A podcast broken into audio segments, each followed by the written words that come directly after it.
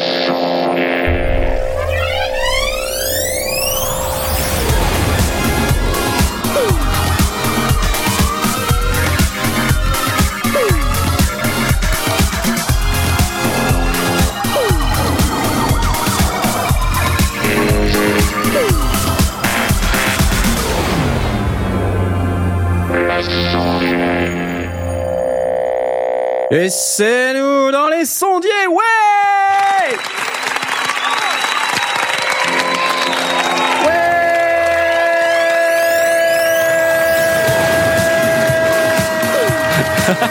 l'a perdu. Tu satures, tu satures. Ouais ah mais, ah, mais on a encore le générique, mais qu'est-ce que c'est que ce bordel Ah, bah, voilà. Mais voilà, qu'est-ce que c'est que de faire des n'importe quoi, le générique, il, il tourne en boucle. Ah là là, Knarf. euh, bon, ok, c'est parce que d'habitude, on, on fait tourner des trucs en boucle sur cette radio, sur ce stream. Et, euh, et là, bah voilà, j'ai oublié de d'enlever la boucle. C'est pas, c'est pas beau ça? C'est une gamelle ça hein? Ouais. Et là, une première gamelle. Ok, bon, allez, c'est parti. Ouais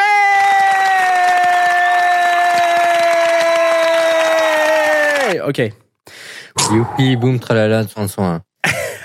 Et ce soir, dans les sondiers, une émission magnifiquement préparée par l'ensemble de nos chroniqueurs magnifiques que vous avez entendu. Blast Bonsoir Bonjour. Alors, tu vas mieux?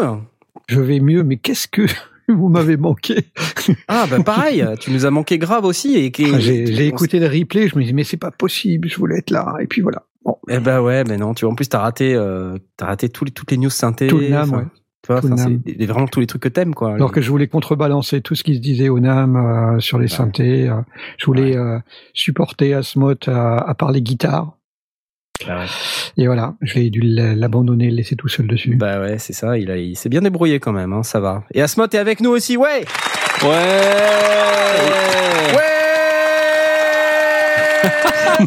saturé, les gars, saturé. Je sais pas ce qu'il a pris comme cacheton, mais ça marche bien. Ouais, ça va? Ouais, génial. Ouais, Un Ouais. petit peu mal au crâne, mais au moins, moi, euh, si tu veux, je fais l'effort de venir, quoi. Quand, quand on aura mon âge, on en parlera. Ouais, c'est clair. Ouais, bah c'est dans longtemps, hein. Ouais. Allez. Allez, ça c'est fait. Voilà. Bon bah tu tu donc du coup t'es malade donc t'as pas pu bosser sur euh, sur. euh, tu sais, Non, mais moi, j'aime bien le conducteur. le, j'aime bien le sujet de l'émission. Moi, j'ai créé le, le document dans lequel vous avez mis euh, toutes vos conneries là. Dans lequel Blast a, a pris 90% de la place. Euh, je pense qu'il va se, pas vrai. je pense qu'il va se venger de la semaine dernière Ouais. où il était pas là. Alors, Mais moi, prend j'ai- 90% de la 90% place, du- 90% de la place, donc 90% de ces 90% ne sont que des acronymes c'est vrai. Ou des chiffres. ou des chiffres. Ouais, c'est pas C'est mal. ouais, c'est vrai, c'est vrai que si vous regardez juste comme ça le conducteur, ça fait un peu peur. Mais je vais vous expliquer tout ça, il y a pas de Oh problème. mince, Génial. génial. Un Avec nous. petit peu s'accrocher à son slip. Mais Et euh, vous l'avez entendu, regardez, c'est Jay, ouais,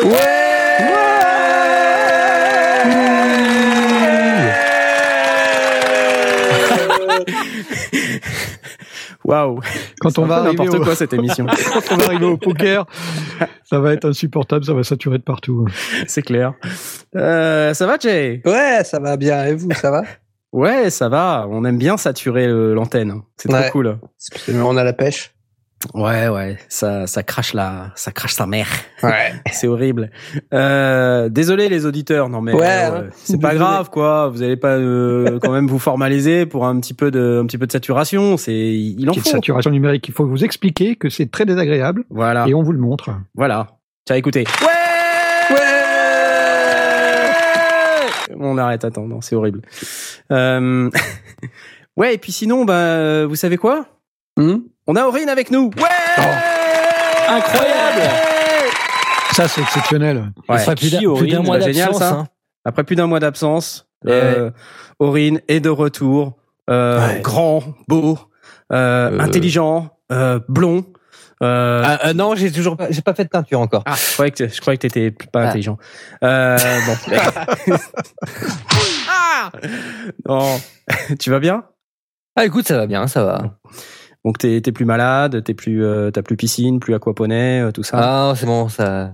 C'est bon, maintenant je suis 100% pour les sondiers, là. Il est 100% sondier. C'est Voilà. magnifique. Et, et- et avec nous ce soir, également, moi. Ouais, Non, j'arrête, j'arrête, ah, j'arrête. Knarf pour vous servir. Avec Bonsoir, un- Knarf. Bonsoir, Jay. Comment, comment tu vas, Knarf? Dis-nous Eh bien, un petit peu. Tu sais quoi? Je suis un poil malade. Ça Ah. s'entend pas trop, Oh. mais Non, ça, ça va. Ça va. Euh, C'était j'ai pris des cachets. j'ai pris des cachets. Ça s'entend ou pas Un peu, ouais. Un peu. Non, mais euh, disons que il y a une demi-heure, je me suis dit ouais là ça va pas le faire. Euh, faudrait que je prenne de l'aspirine euh, avec mon whisky. Donc j'ai j'ai j'ai j'ai pris j'ai pris un truc ouais c'est cool.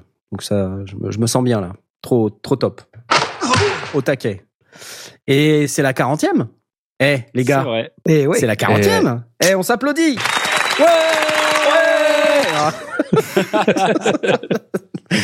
La 40e qui est aussi la 41e, on aurait pu la faire la semaine dernière, enfin il y a deux semaines je veux dire. Arrête. Mais, euh, bah ouais, mais bon, quelque part, enfin, on a la 40e, on a, voilà, c'est, c'est, c'est cool. La prochaine étape, c'est la 50e. Et après, il y a la, il y a la 60e. Euh, Et puis après, la 70e. 70e. Non, la 70e. Répète après moi. 70e. 70e. Et on dit pain au chocolat, pas chocolatine. Ok? Pour moi, ça va. Euh, Pas de souci avec ça. Il a pas de souci avec ça. Euh, ouais, ouais, non, mais ça, ça commence à faire un sacré paquet d'émissions et, euh, et on se disait justement, euh, ouais, qu'est-ce qu'on va faire comme sujet? Et ben, et ben, voilà, finalement, on a dit qu'on n'allait pas préparer cette émission, mais en fait, on a préparé un petit peu. Ça va être plusieurs sujets, je pense, dont, dont un sujet avec beaucoup d'acronymes et, et beaucoup de chiffres. Euh, mais euh, n'oublions pas également que ce soir, c'est la Saint-Valentin. Hein Et la Saint-Valentin, La 5 quoi? La Saint-Valentin, qu'est-ce Ah, qu'est-ce qu'on en pense de la Saint-Valentin? On s'en fout, On s'en fout. mais, mais royal. Ah, D'ailleurs, les bons sondiers, hein, euh, le jour de la Saint-Valentin, font bien bien attention à ne pas être avec leurs copines. Hein, comme euh, on fait Sauf si vachement. s'appelle Valentin. Oui, voilà. Sauf s'ils s'appellent Valentin, ils peuvent éventuellement se faire faire un cadeau euh, de sondier, de préférence, hein, comme un, un Pig Buddy, par exemple. Euh, mais euh, on fait très très attention à ne surtout pas, surtout surtout pas être avec Madame euh, pour un sondier le jour de la Saint-Valentin. Ça serait vraiment manquer de goût. Sauf si on Euh, travaille avec. Sauf si on travaille on- avec. Sauf si tu travailles avec, c'est vrai. Ouais. Alors aujourd'hui, on fait les on fait les choses comme il faut.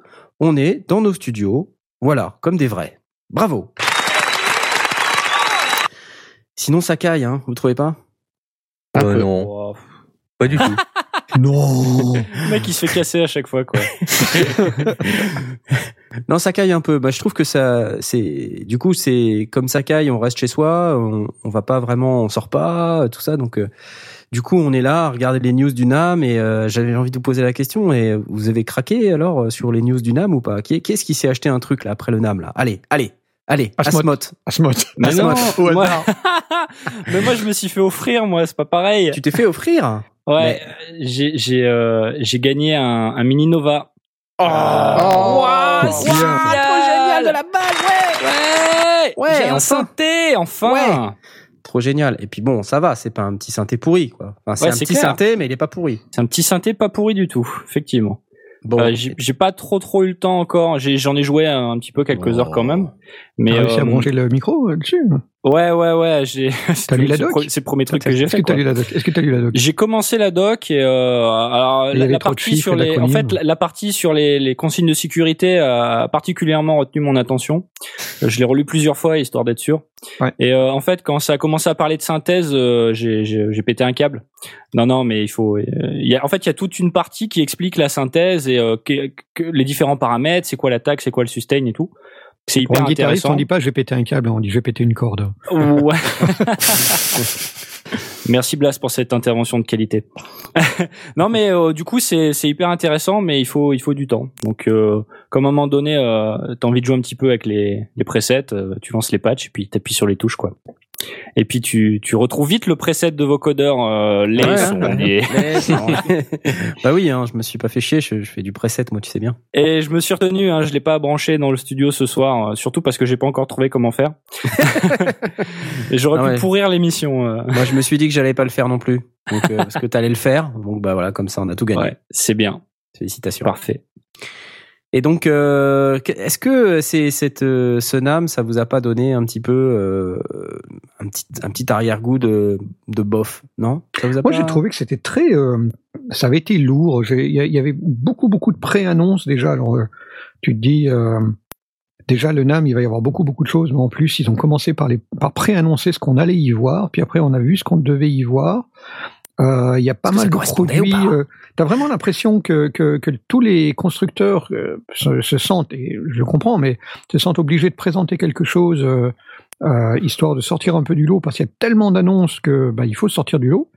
Donc du coup, il y a de plus en plus de protos qui vont pas sortir avant 3, 4, 5 mois s'ils sortent jamais. Euh, et ouais, c'est pas pas été très très euh, pas très emballé. Il y avait des choses sympas, hein, mais euh, mais mais il fallait vraiment creuser. Le, le truc, c'est que pour arriver à trouver ces choses sympas, il faut se farcir euh, beaucoup beaucoup de présentations. Ouais. Euh, bon, entre entre Audio Fanzine et puis euh, Sound on Sound euh, qui présentait pas mal de choses avec des vidéos. On, on peut faire assez rapidement le tour, mais il y avait des moments, tu, te, tu, tu regardais sur YouTube, tu te farcissais euh, 15 vidéos pour présenter 15 produits. Pff, quoi. Ouais, moi j'ai trouvé que ça manquait un peu d'innovation. Je sais pas ce que vous en pensez, mais tu vois, Mm. pff, toujours, ok, un énième synthé. Ok, mais c'est qu'est-ce qu'il a de plus Non mais sérieux, qu'est-ce qu'il a de plus quoi? C'est ça le truc. Le, l'Aurora, qui c'était incroyable. Quoi. Il y en avait partout, partout, partout. C'est, c'est Ouais. devenu euh, la, la norme absolue, euh, sortir du synthé analo en Eurorack. Je sais pas si vous avez la même chose, mais Ouais, je suis d'accord avec toi. cette Et, euh, et, et ça m'a- ça m'agace un peu parce qu'en fait, euh, c'est c'est bien l'Aurora, je veux dire, c'est super et tout, on se fait ses modules, mais c'est pas c'est pas nouveau quoi, tu vois. Après Non, que les gens le redécouvrent, les gens le- les gens le redécouvrent. Bah, c'est un truc qui a tenté de s'imposer comme standard et, euh, et, et qui avait commencé à marcher, mais sans, sans être forcément. euh, Je rigole parce que sur le chan, Ouais, Laurent pancake-pirate.org, euh, Laurent euh, nous dit euh, attention, ambiance de vieux con, point Cabrel imminent. Ceci dit, Laurent, j'ai pas dit que c'était mieux avant. Non, c'est vrai, c'était pas mieux avant. Mais non, moi j'ai trouvé que ça manquait d'innovation. Il y a eu quelques produits innovants, euh, mais euh, mais pas assez. J'ai trouvé. Et puis euh, bon, je vous en parlerai un peu plus tard dans l'émission. Il y a des trucs qui m'ont énervé encore. Et, et même après le Nam, en fait, quand Ah. j'ai appris de quand j'ai appris plusieurs choses sur les annonces du Nam, et je Ah. veux pas vous en parler tout de suite parce que sinon je vais teaser mon coup de gueule. Euh, je vous en parlerai après. Ça m'a D'accord. énervé. D'accord. Grave. Ah, bon. Moi, personnellement, qui, euh, qui ai vraiment suivi ça de loin parce que j'ai pas eu trop le temps de m'en occuper, etc. J'ai, quand je regardais les annonces euh, récemment, j'ai fait un gros. D'accord, c'est tout. J'ai rien trouvé de vraiment extraordinaire, de neuf, de voilà. J'ai l'impression de revoir toujours les mêmes choses depuis quelques années. Et euh, c'est, je trouve ça un peu blasant au final. Blasant. Bah, c'est c'est c'est peut-être lié au fait que euh, comme il faut sortir quelque chose au NAM, bah du coup il y a des il y a des calendriers euh, qui sont euh, qui sont pratiquement imposés. Donc il faut sortir l'innovation. Donc euh, et, euh, bon euh, dans six mois on a le NAM, il faut absolument qu'on ait un proto à sortir. On fait quoi? Et brainstorming, c'est c'est pas forcément dans, dans le bon ordre de, de l'analyse. Et puis surtout, vu, vu que c'était pas ouvert au public, euh, il y avait beaucoup de B2B à faire, euh, marketing, euh, et échange de à contrat, euh, machin, négociation, euh, à mon avis. Hein. Après, je sais Et je, pas crois, ce qui s'est et- passé. et je euh. crois aussi ce qui nous a gavé, c'est qu'on n'a pas reçu nos nos accréditations. Ouais, accréditations. Accréditation, Putain, merde. Je comprends pas, mais c'est au moment Parce où j'ai voulu sinon, remplir dit mon, que c'était bien. mon numéro de VAT euh, que j'ai j'ai j'ai été un peu embêté parce que je- j'en ai pas en fait. euh, puisque dans nous les sondiers, on est on a même pas de structure, euh, on est juste euh, voilà quelques mecs et on n'a même pas ni une association ni rien, on n'a même pas de numéro de TVA, on n'a même pas de numéro de SIRET On est les sondiers. Quoi. et tous ces trucs là, nous on s'en fout, on est les sondiers. Alors une excellente transition sur euh, merci Jay pour euh, la synergisation. Mais pas de quoi. Euh, la musique Messeux, euh, dont on nous parle d'ailleurs sur le chan, euh, merci euh, Choubidoua pour euh, cette, euh, cette, cette petite intrusion sur euh, notre sujet. Effectivement, lors de la musique Messeux, euh, apparemment, ils ouvrent au public cette année. Ouais. Alors, les Ah, gens, ils ouvrent au public. Tous les ans? Je crois Ouais, pas. ouais. Si, si. Si, si, l'année dernière, en tout cas, ça, c'était ouvert au public. Eh C'était parfait. L'année Bah oui, d'avant, même ça Audio avait organisé un bus pour Ça m'arrive tout à fait de dire de la merde. Euh, Il n'y a pas de souci. ne t'énerve pas grave. pas. Ouais. Bah oui. Ça arrive à tout le monde. Il boude. Non, mais en fait, Mais il doit y avoir, il doit y euh, avoir oui. des jours. Non, euh, mais des là, c'est ouvert au public tout le temps. De A à Z. Ah, Il n'y a Ah, pas genre euh, deux jours pas les professionnels et machin. pro. Là, c'est tout le truc. C'est ce que j'ai compris. Bon, bref. En tout cas, euh, c'est à Francfort, c'est quand même moins loin que Anaheim, en Californie. Donc, euh, bah, peut-être qu'on, oui, il faudrait peut-être qu'on y aille. Mmh, ça serait C'est bien. pas- C'est pas loin de Bruxelles, ça, si? Non? C'est pas tout près, il y a quelques heures de route, mais, euh, Mm. mais bon, c'est gérable. Parce que tu vois, ça se, ça se regarde. Ça se regarde. C'est quand? Du 6 au 10 avril, je crois. Hmm. Hmm. Hmm. Mmh. C'est quand les Hmm. vacances scolaires Est-ce que ça se tente J'ai envie de dire, messieurs? Ça pourrait. Est-ce qu'on tente un live in Francfort? Live in Pas Francfort. monstrueusement Tous dans loin le de van chez toi. Ouais. Tous pas monstrueusement, euh, pas, pas monstrueusement loin de chez toi, Jay. Non, moi je peux y aller. Tout ce qu'il nous faut, c'est une connexion Internet. Ouais. Voilà. C'est ça. Écoute, pensons-y. Pensons-y. Ouais. Pensons. Oui, pensons-y. Et, et donc, puisqu'on en est là et qu'on a parlé un peu de, de l'après-nam, euh, parlons maintenant des news du marché. Parce qu'il y en a, même s'il y en a pas beaucoup. Tiens, je me faisais la réflexion, mais l'AES, en fait, euh, c'était pas, euh, ça vient pas de se finir là. Ça vient pas de se finir du 3 au 5 février. C'était J'en ai pas entendu parler. C'était Eh pas ben, avant l'AES Non, Eh c'était ben- avant le, avant le, le, Eh ben le. NAM, l'AES. Eh ben, il me semble bien que l'AES c'était du 3 au 5 février cette année. Non. Alors là, Et oui. Me trompe jeu. Association des établissements sportifs ASBL. non, c'est pas c'est ça. Ça. C'est Catalogue. Engineering Society. Il me semble bien. Qu'en dites-vous? Je l'ai pas vu passer. euh, Eh ben oui. si. Mais. Bah oui. Ouais, mince, on va faire un trou. Ah euh, non, c'est du 10 au 12. non. Pardon. Février du- Ouais. Février, pas possible. Bah si. 10 au 12. Dans la semaine. terminé. C'est c'est conférence audio for games. Mais ça devait tout à fait être la pourri alors. Hein. Ça devait être nul. Hein. Est-ce qu'on a Mais pas en fait, tout le propos de ce que je vous demande là, c'est parce qu'en fait, l'AES, c'est de moins en moins un truc qu'on regarde, euh, nous, euh, les home studistes, parce que c'est ça- c'est en train de se professionnaliser euh, à l'extrême. À l'AES, maintenant, on propose euh, des, des produits ou, ou des trucs qui sont vraiment destinés aux grands studios, aux Ah, professionnels. c'est que pour l'IRCAM ou des trucs comme ça. Bah ouais, voilà, ouais. Et moi, je trouve ça dommage. Coup de gueule. Bah ouais. Mais t'as raison parce que quand tu vois même le le, le NAM là qui est qui est ouvert qu'au au business, euh, quand tu vois comment ça se démocratise aujourd'hui le matos et il y a de plus en plus de gens qui font du son en home studio et tout et, et c'est incroyable de dire qu'encore aujourd'hui les le, la cible c'est euh, C'est les, gros, c'est les c'est gros professionnels les quoi. professionnels. Mais bon, il en reste quand même des professionnels. Faut pas déconner. Hein. Euh, C'est Ah, bien normal sûr. qu'il y a des, des trucs Oui. pour les professionnels. Bien sûr. Mais euh, on se demande de quoi ils vivent, quoi. Tu vois Oui, en même temps, c'est, euh, c'est, enfin, je sais pas, c'est peut-être aussi une manière euh, soit d'allécher euh, les home studistes, euh, parce qu'il y a une grosse partie qui est ça. Tout ce qui est relayé par euh, par SOS, par exemple, c'est typiquement les produits qui euh, vont intéresser euh, les home studistes, pas les pas les grands studios.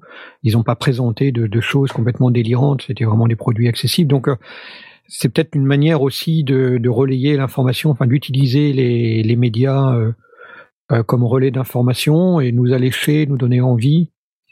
Euh, en même temps, euh, il y a l'air d'y avoir quand même déjà pas mal de monde, même si c'est ouvert que pour les pros. Euh, donc je sais pas, c'est c'est je je suis pas vraiment d'avis. En même temps, aller à Anaheim, euh, juste pour un pour un salon, ça me paraît un peu compliqué. Donc du coup, vive la musique Messe, euh, on y verra, on verra les mêmes produits de toute façon. Donc euh, bah, C'est clair, pour avoir les, les mêmes mecs et tout, donc on pourra, avec un peu de chance, on aura, euh, on aura se des, une, des euh, prototypes plus terminés. euh. on pourra aller euh, se taper une bière avec euh, Dave Smith, hein, tu vois Ça pourrait être sympa. Le mec qui a toujours une bouteille de pif quand il fait une vidéo. Ouais, c'est ça, bah, c'est clair. Bon, alors les news du marché, messieurs. Je vois que vous avez rempli euh, notre fameux fichier. Je vais te laisser la parole, Jay. et Je vois que tu as vu euh, plein de trucs. Enfin, un Oui, truc. enfin deux principalement, très, Oui. euh, assez intéressant. Euh, le constructeur Kilpatrick Audio a sorti euh, Phenol, euh, qui est un, on va dire un synthé modulaire portatif. Oula. Euh, Enfin, c'est inspiré de la des synthétiseurs euh, modulaires. Euh, Il n'y a pas de clavier, donc c'est juste un un board quoi, un tableau quoi, où on peut patcher euh, des trucs avec des câbles. Et euh, il y a des potentiomètres. Alors il y a deux VCO, euh, deux filtres, deux VCA, euh, deux LFO. Euh, Qu'est-ce qu'il y a d'autre? Euh, on, séquence- un- on peut faire de la musique sérieuse là déjà. Bah Parce que- déjà oui c'est pas mal. c'est pas mal. Euh, Il y, a, il y a un séquenceur aussi qui est, euh, qui est dedans. Euh, Il y a, euh, qu'est-ce que j'avais vu qui était intéressant? Euh, Un diviseur MIDI. Euh, Un diviseur midi. euh, qui peut euh, splitter en fait les signaux, euh, les signaux audio ou les LFO à d'autres euh, d'autres appareils euh, de musique. Mhm. Parce qu'on peut on peut patcher aussi d'autres euh, d'autres gears, d'autres maté- d'autres matériaux euh, analogiques, d'autres Mhm. synthétiseurs analogiques. Euh, c'est compatible Eurorack Oui, du coup. et, euh, et ça a l'air assez sympa si on veut se lancer dans la synthèse modulaire, mais qu'on n'a pas envie d'acheter un gros machin. euh, C'est Mimi. c'est Mimi, voilà. C'est Ça marche. sympa. Donc euh, ça marche, euh, ça marche à pile aussi ou c'est, ça doit être branché sans arrêt parce que. Je crois que ça doit être branché sans arrêt. Euh, Il y a un convertisseur CV MIDI. Mhm. Euh, on peut brancher euh, aussi en USB. Ouais. Et euh, alors après l'alimentation, j'ai pas d'infos sur euh, sur l'alimentation. Et tu vois, je pense qu'il y, y a des fournisseurs comme ça. Ils sont, euh, comment dire, euh, et- ils présentent des produits et en même temps, euh, c'est un produit qui, est censé faire du son et il n'y a pas un seul fichier son dans leur bordel de site. Ouais, c'est ça. C'est juste n'importe quoi. Pas- Donc euh, on peut ni pas dans vous faire l'article. écouter. euh, ouais, non, il n'y a pas de lien de d'extrait ni dans l'article sur lequel j'ai trouvé euh, cette petite chose, ni Il sur le site officiel. Et ouais. Bon, bah voilà, phénol, ça somme comme un, un médicament, super. Ouais, Et c'est vrai. En plus, il y a écrit corrosive en dessous, tu sais, Ouais, phénol super. corrosive. Ouais. le truc, tu l'avales et puis. Et tu meurs. Dans Bon, bah, on attend les démos. Malheureusement, pas à vous faire écouter. C'est pas pour ce soir. Donc euh, voilà, phénol. Et tu sais combien Attendez, ça vous vaut êtes sûr? Sur le site de Phénol, là, il y a, il y a des vidéos et tout. Hein. Bah ouais, mais c'est une interview. Oui. Bah, je sais pas, on voit le mec qui touche le. Vous êtes sûr, là Bah, euh, bah, bah. Attendez, je poste un lien sur le chan. Bah, bah, écoute, euh, pas, artiste vidéo, gear vidéo. Ah oui, gear vidéo. Ah oui. Bah, mais c'est le truc vachement facile, tu sais. Faut aller dans 36 Ah, menus pour. euh, Voilà. Ah, c'est Ah. pour ça. Alors, il est où Il est où? Pam, pam, pam. Phénol Allô? Allô? Phénol Phénol Viens ici, petit. Bah, je sais pas, non, moi je trouve The pas. patchable analog experience. The patchable. refined. Voilà, il y a là, c'est un mec qui met ses valises euh, dans une voiture, je suis content, et qui joue de la guitare. Ah, trop génial, hein, c'est vraiment top. Non, vraiment, euh, voilà, ça, ça m'énerve, ça m'énerve. Je, je ne veux pas de ce, de ce produit, voilà. T'es viré. Hop, hop. Merci. Quoi d'autre? Juste, ça coûte combien, en fait? Euh, je ne sais pas. Ah Il n'y a pas de prix, il n'y a pas de vidéo, il n'y a pas d'audio, c'est Il nul. y a rien. Il y a juste les specs. Euh, tout. 800 attends, attends, 849 Attends. euh, US dollars. Hein, sur Attends, il y a. Aurine qui poste un truc là, bouge pas. Il y a Aurine qui poste un truc. Phénol, voilà. Merci Aurine. Il n'y a pas de quoi. Oh là Voilà, là. ça c'est le séquenceur euh, en action Ouais. avec les filtres. Ouais. Low pass et band pass. Jusqu'ici. Là on a un LFO.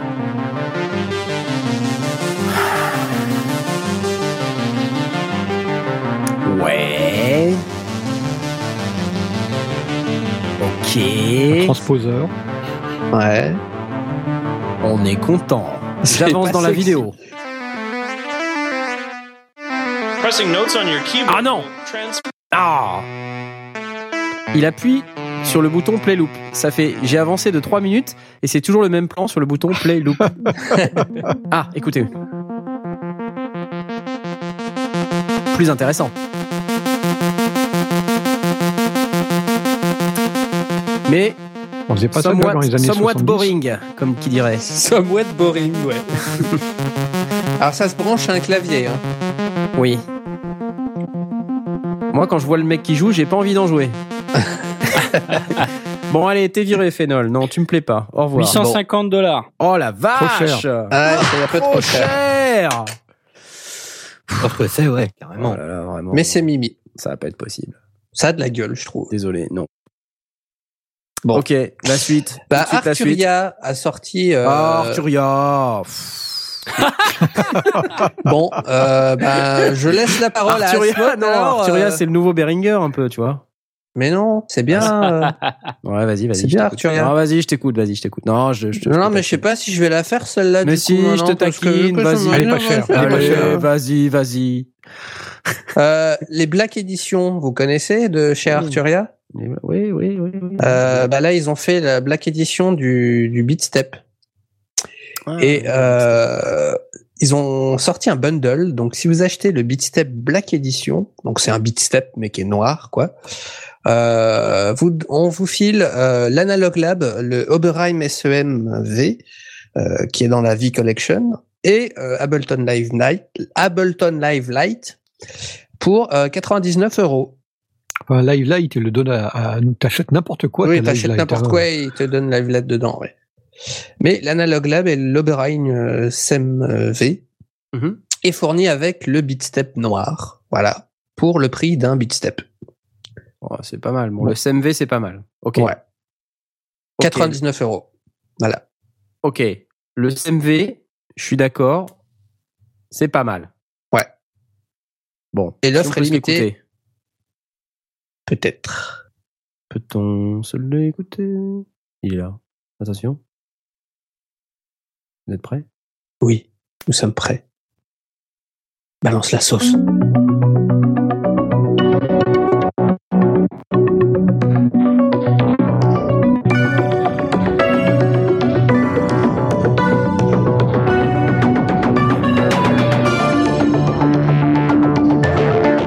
C'est Berlin School. Maintenant, Berlin, Berlin. Ça tourne autour de l'Allemagne quand même. hein. Ah, ça j'aime bien. Ah, ça j'aime bien. C'est autre chose que le phénol, hein Ouais, Ah, c'est clair.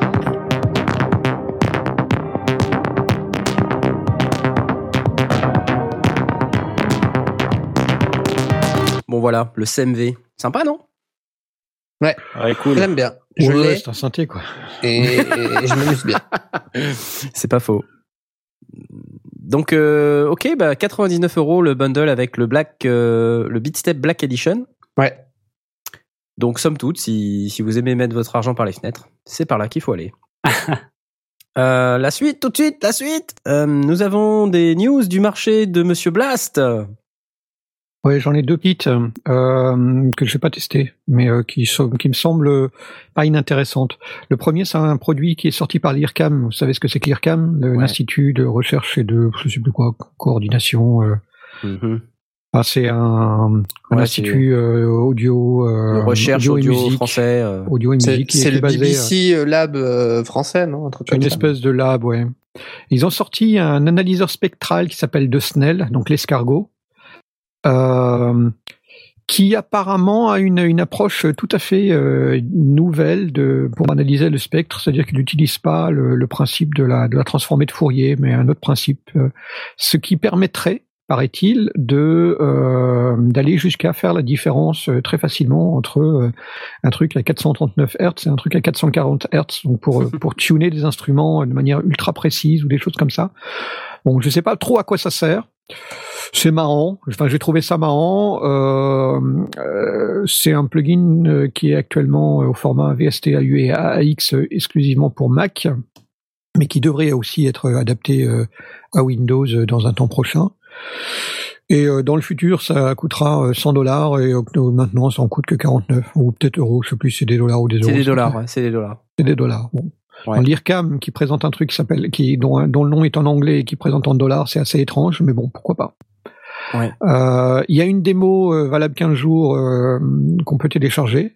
Mhm. Donc euh, celui qui veut essayer à s'amuser, à voir comment ça fonctionne, ça, ça, de, le côté The Snell, c'est parce que c'est présenté sous forme d'un d'une espèce de carapace d'escargot euh, que l'on peut tourner dans un sens ou dans un autre, qui permet de de- d'affiner la, la lecture. J'ai trouvé ça plutôt amusant et, et, euh, en tout cas suffisamment nova- novateur pour que ce soit pas inintéressant. Ça peut ça peut ouvrir des des perspectives en matière d'analyse euh, spectrale dans le futur. Ce que je vois d'intéressant euh, dans, dans le petit screenshot euh, qui est sur le, le magasin là, Sur le- ouais, de sur don'tcrack.com là que, que tu nous as posté, c'est euh, le fait que c'est un, un visualiseur, euh, c'est quelque part un, un égaliseur en fait. Euh, c'est- un truc qui, qui te permet de. C'est un analyseur spectral. hein, C'est un analyseur ouais. spectral. Ouais. D'accord. Alors c'est un analyseur spectral, pardon. Et donc cet analyseur spectral, ce que je vois d'intéressant, c'est qu'il te montre les notes. Tu vois, et Oui, il, oui, est, c'est ça, il est ouais. orienté musical. Il est orienté musique. Ouais. C'est c'est euh, c'est pas un analyseur pour. euh, Enfin, a priori, c'est pas un analyseur pour ingénieur du son ou peut-être euh, pour euh, ajuster des choses, euh, peut-être en, post prod, j'en sais rien. Mhm. Euh, mais euh, mais c'est présenté aussi comme un tuner. Euh, Il y a, il y a vraiment un, un esprit tuning. Ah, puis du Donc, coup, si euh, j'ai trouvé ça étrange. Ça, ça, ça justifie certainement de, de s'y pencher et, euh, et on va voir comment ça va partir. Mais bon, l'IRCAM derrière, c'est vraiment des, des, des velus en matière de, de- d'analyse, euh, Ouais. de, de son et d'analyse Ouais. de, son. Donc, euh, ouais, ça, ça peut être sympa. Voilà, je, je, je pose ça là. Euh, j'ai pas analysé plus loin. J'ai trouvé, j'ai été attiré par la bête. Mais j'avais un topic à Ouais, écrire, ça- donc j'ai pas eu le temps d'aller plus loin. Ah, c'est sympa. Merci. Voilà. Et l'autre produit que je trouve assez attirant, euh, qui a été présenté au NAM et qui justement fait partie des choses qui pour moi font partie d'une réflexion euh, nouvelle en matière de, de microphone pour ce cas-ci, c'est euh, Shure qui a fait le KSM8, le Dual Dyne, qui est, euh, est un micro de scène dynamique. Donc on dirait ouais Shure micro de scène dynamique. on connaît quoi. Euh, c'est un micro qui a deux capsules et qui joue sur les deux capsules apparemment pour contrôler euh, la linéarité du signal et euh, l'effet de proximité. Euh, donc on a à la fois, enfin on a on a ce qui semble être quand même un cardioïde, mais euh, dont l'effet de proximité est maîtrisé, euh, qui peut être plutôt pratique euh, sur une sur une scène et qui certainement concurrence directement ceux qui passent d'un micro dynamique à un micro euh, statique de scène, qui vaut quand même en général relativement cher et qui est très fragile, très sensible et tout ce qui tout ce qui va derrière. Là, on a à la fois, à mon sens, le meilleur des deux mondes. On a on a un micro qui a euh, et le prix et la classe d'un micro euh, euh, euh, statique de scène, mais euh, c'est un dynamique avec euh, avec une capsule un peu spéciale. J'ai trouvé que là, on avait effectivement de la recherche, du développement et un- et, euh, et une vraie nouveauté dans, dans l'approche du, du micro dynamique. euh, et on n'attendait pas moins de la part de Shure, non? Ouais, ça a l'air sympa. Ça a l'air très sympa. En plus, il a de la gueule. Carrément. Combien t'as dit que ça valait? Oh, ça vaut 500 boules, hein. 500 dollars. Hmm. Une version wireless, euh, je crois. Si elle est plus chère. Elle doit être plus chère, oui, c'est à partir de 500 dollars. Donc là, ça doit être la, la version euh, simple euh, en wireless. Tu dois, tu dois, tu dois rajouter le, le transmetteur. Donc, euh, je présume que ça va monter plus cher. Mais euh, bon, euh, Shure a, a, a toujours euh, proposé des, des capsules qui étaient montables sur un wireless. Donc, euh, je suis pas, je suis pas étonné en tant que tel d'être capable de passer la tête sur un système wireless. En tout cas, le site a l'air euh, très chouette. Euh, Ouais. Très belles animations il- quand il on sort une- sur le site. Il met une plombe à se charger, mais euh, après, il est très beau. ouais. Ok, le KSM8 de Shure pour environ 500 boules, dit-il. Voilà, en black et en, fin et en nickel finish. Et en nickel finish. Merveilleux, superbe. Euh, passons tout de suite à la suite. J'ai quelques news, moi aussi. Je, je voulais vous parler de la sortie d'Ableton Live, euh, Live 9.6. Alors, en soi, ça apporte pas grand-chose. Juste un truc dont on a un peu parlé déjà dans une précédente émission, c'est le support de Link. Vous savez, c'est ce truc qui permet de synchroniser plusieurs appareils ensemble. Donc déjà plusieurs Ableton Live et puis plusieurs euh, applications iOS avec votre Ableton Live. Euh, donc il y a une liste d'applications euh, qui, est, disponible. Il y a une dizaine d'applications, peut-être un peu plus, hein, euh, dont euh, les applications Korg, euh, Audiobus. euh, il y a Loopy aussi, qui est une application célèbre dans le domaine du looping sur iPad, qui est compatible Link. Et la façon dont ça fonctionne, c'est que vous allez dans Ableton Live et dans cette version 9.6, vous avez dans la config euh, un bouton supplémentaire pour dire euh, synchroniser avec Link. Donc c'est extrêmement simple à configurer. Il faut juste cliquer sur On. Et puis bah voilà. Après la même chose dans les applications et c'est tout. Donc c'est hyper hyper facile. J'ai pas encore eu le temps de le tester. J'ai le j'ai téléchargé hier seulement.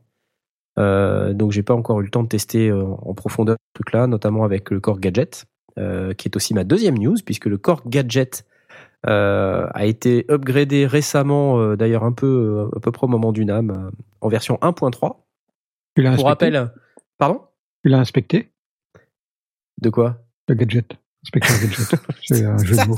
Putain Oh là là Je quitte le plateau tout de suite. Ah ouais, ouais, non, mais on se barre tous là. hein.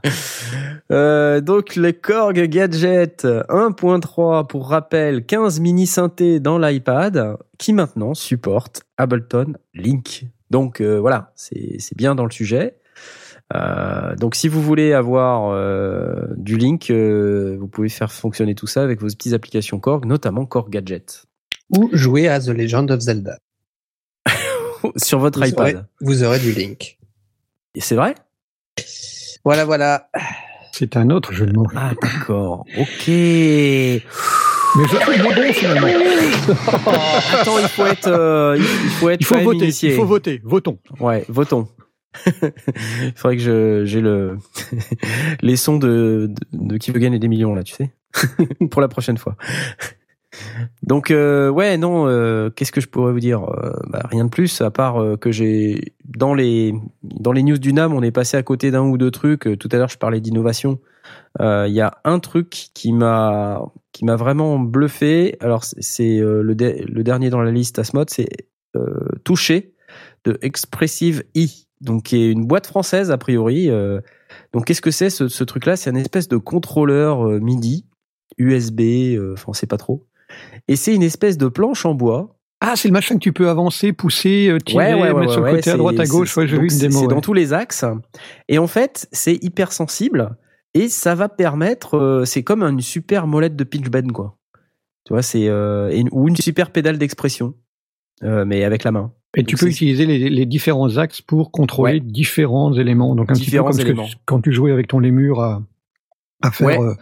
Tourner la balle, tu peux faire la- le même principe euh, mais ouais. à la main. Quoi. non seulement en fait, euh, ça a l'air d'être une espèce de planche de bois euh, qui est montée sur un genre de coussin d'air. Enfin, ça, ça ressemble un peu à un truc qui est monté sur ressort ou je sais pas quoi, qui bouge dans tous les axes.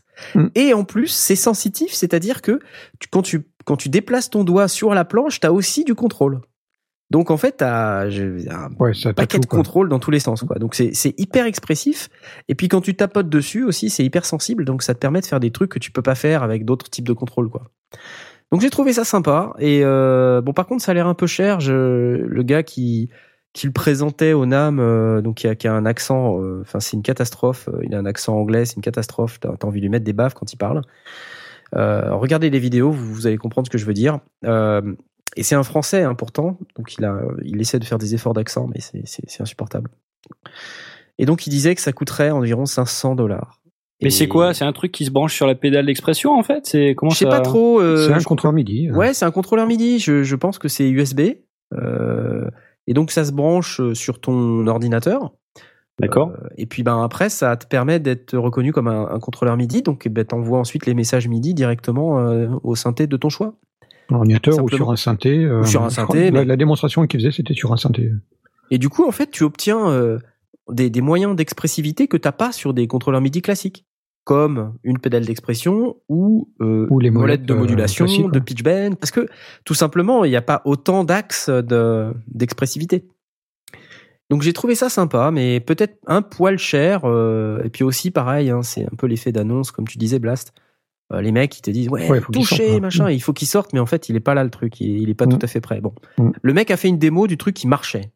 Donc euh, je me dis que quelque part ça doit être ça doit pas tarder mais euh, voilà, c'est c'est pas là encore. Ouais, je l'ai aussi la démonstration. C'était, j'ai trouvé ça, euh, comme je suis pas vraiment dans le monde des, des, des synthés, j'ai trouvé ça plutôt amusant. Euh, mais je me doute que effectivement, quelqu'un qui veut utiliser toute l'expressivité, euh, le tout dans, une seule tablette, donc en fait de réinventer euh, l'expressivité à partir du toucher, c'était intéressant. Ouais, ouais, donc et puis c'est innovant, tu vois. Enfin, c'est, on cherche de l'expressivité, on cherche du, contrôle. C'est un peu comme le Rolly, le Seaboard Rolly dont j'ai parlé la dernière fois. Ça, c'est des, devices qui sont vraiment innovants. Et, et on voit pas assez de ça, tu vois. C'est dommage. Il y a une époque, je me rappelle, dans le Nam. Enfin, tu vois, en 82, quand ils sont arrivés à présenter le midi là avec euh, Dave Smith et Ikotaru euh, Arrête, tu fais ton. Cabrel. Ouais, je fais mon Cabrel, mais ils sont arrivés, ils ont présenté un truc innovant, tu vois. Après, tout le monde s'est mis à faire du midi, voilà, paf, on avait euh, une grosse innovation qui est arrivée. Ensuite, euh, t'avais les rumplers, euh, les trucs, tu vois, ça, il y a plein de trucs qui sont arrivés. Là, maintenant, c'est analogue, analogue, analogue, analogue, analogue. Euh, ok, les gars, enfin, quand vous aurez fini de vous palucher avec euh, vos synthés analogues. euh, Enfin, c'est bien l'analogue, je veux dire, hein, j'adore. Mais euh, mais ça va. Enfin, tu vois, tout le monde sort un analogue. Là, par exemple, Phénol. Enfin voilà quoi, tu vois. so what quoi.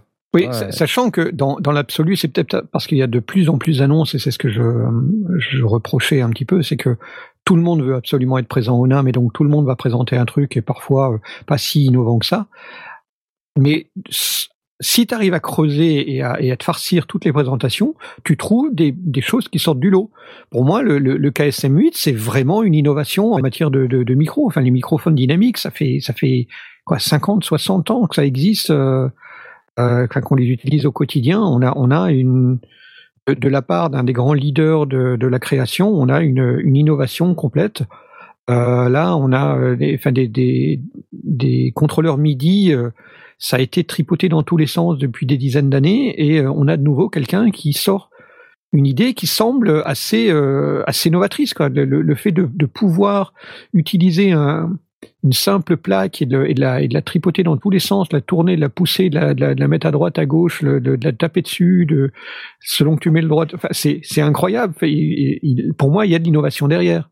Mhm. Euh, sans parler qu'effectivement, il faut euh, toute la partie contrôleur pour euh, envoyer des signaux distincts euh, à, à On est bien l'appareil. d'accord. On est bien d'accord. Donc, euh, il y a aussi de l'innovation. Elle est, à mon sens, elle est beaucoup plus noyée, mais elle est là. Ouais, c'est vrai. Peut-être t'as raison. Peut-être que je suis en mode vieux con et que voilà, je veux pas voir les trucs qui sont euh, sous mon nez, mais je sais pas. Je, peut-être que c'est surtout parce que c'est pas facile à voir, quoi. Il y a quelques trucs qui sont innovants, mais c'est vrai que tu peux pas révolutionner le monde de l'audio tous les ans, quoi. À un moment donné, c'est C'est pas, vrai pas possible. si Bah, je sais pas. Après, si vous, vous avez des idées de qu'est- qu'est-ce que vous aimeriez voir, quoi, tu vois? Non, moi, Ah, une, Très bonne une question. nouvelle guitare. euh, Ouais, Moi- super. Enfin, tu vois. Moi, je pense que on est, on n'a pas assez exploré la piste euh, de la musique euh, autogénérative. Euh, parce qu'en fait, euh, on est, on est dans une société de consommation où tout va très vite, tu vois. euh, et les gens, ils ont plus le temps. Donc, Ouais. apprendre à jouer d'un instrument, c'est compliqué. Et ben moi, je pense que on n'a pas assez exploré cette piste-là. Il y a un mec chez Korg R&D qui s'appelle Steve Kay, qui a euh, 10 ans ou même plus, a inventé le Korg Karma. Ce machin, c'était c'était le début, c'était les prémices de ça, quoi, tu vois, où euh, ça, ça te crée des des arrangements, mais, mais mais des arrangements intelligents, tu vois, pas juste un truc, un style qui s'applique parce que tu as appuyé sur une touche, quoi. C'est un truc qui analyse tout ce que tu fais et qui, en arrière-plan, détermine que ah t'as fait cet accord-là, tel renversement.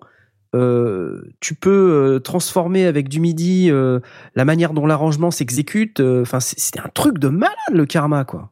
C'est un vrai truc de malade. Ça, c'était une vraie innovation. Euh, Enfin, il y a plein d'autres vraies innovations. Je veux dire, c'est pas que les autres sont des fausses innovations, mais c'est juste pour dire que cette idée-là, je trouve qu'elle a été sous-exploitée. Alors, euh, bon, évidemment, on a retrouvé de la technologie Karma dans tous les synthés Korg depuis le Korg Karma, y compris le, les derniers, hein, le, Chronos là notamment. Euh, mais, je trouve que on aurait pu aller beaucoup plus loin, tu vois, et, faire des, choses qui permettent de faire de la musique plus facilement.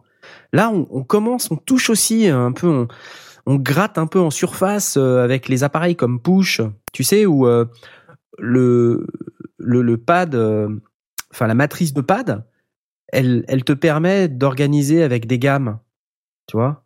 Pareil pour le, le complète S de Native Instruments, le clavier qui s'allume avec les euh, avec les couleurs qui correspondent Mhm. aux gammes.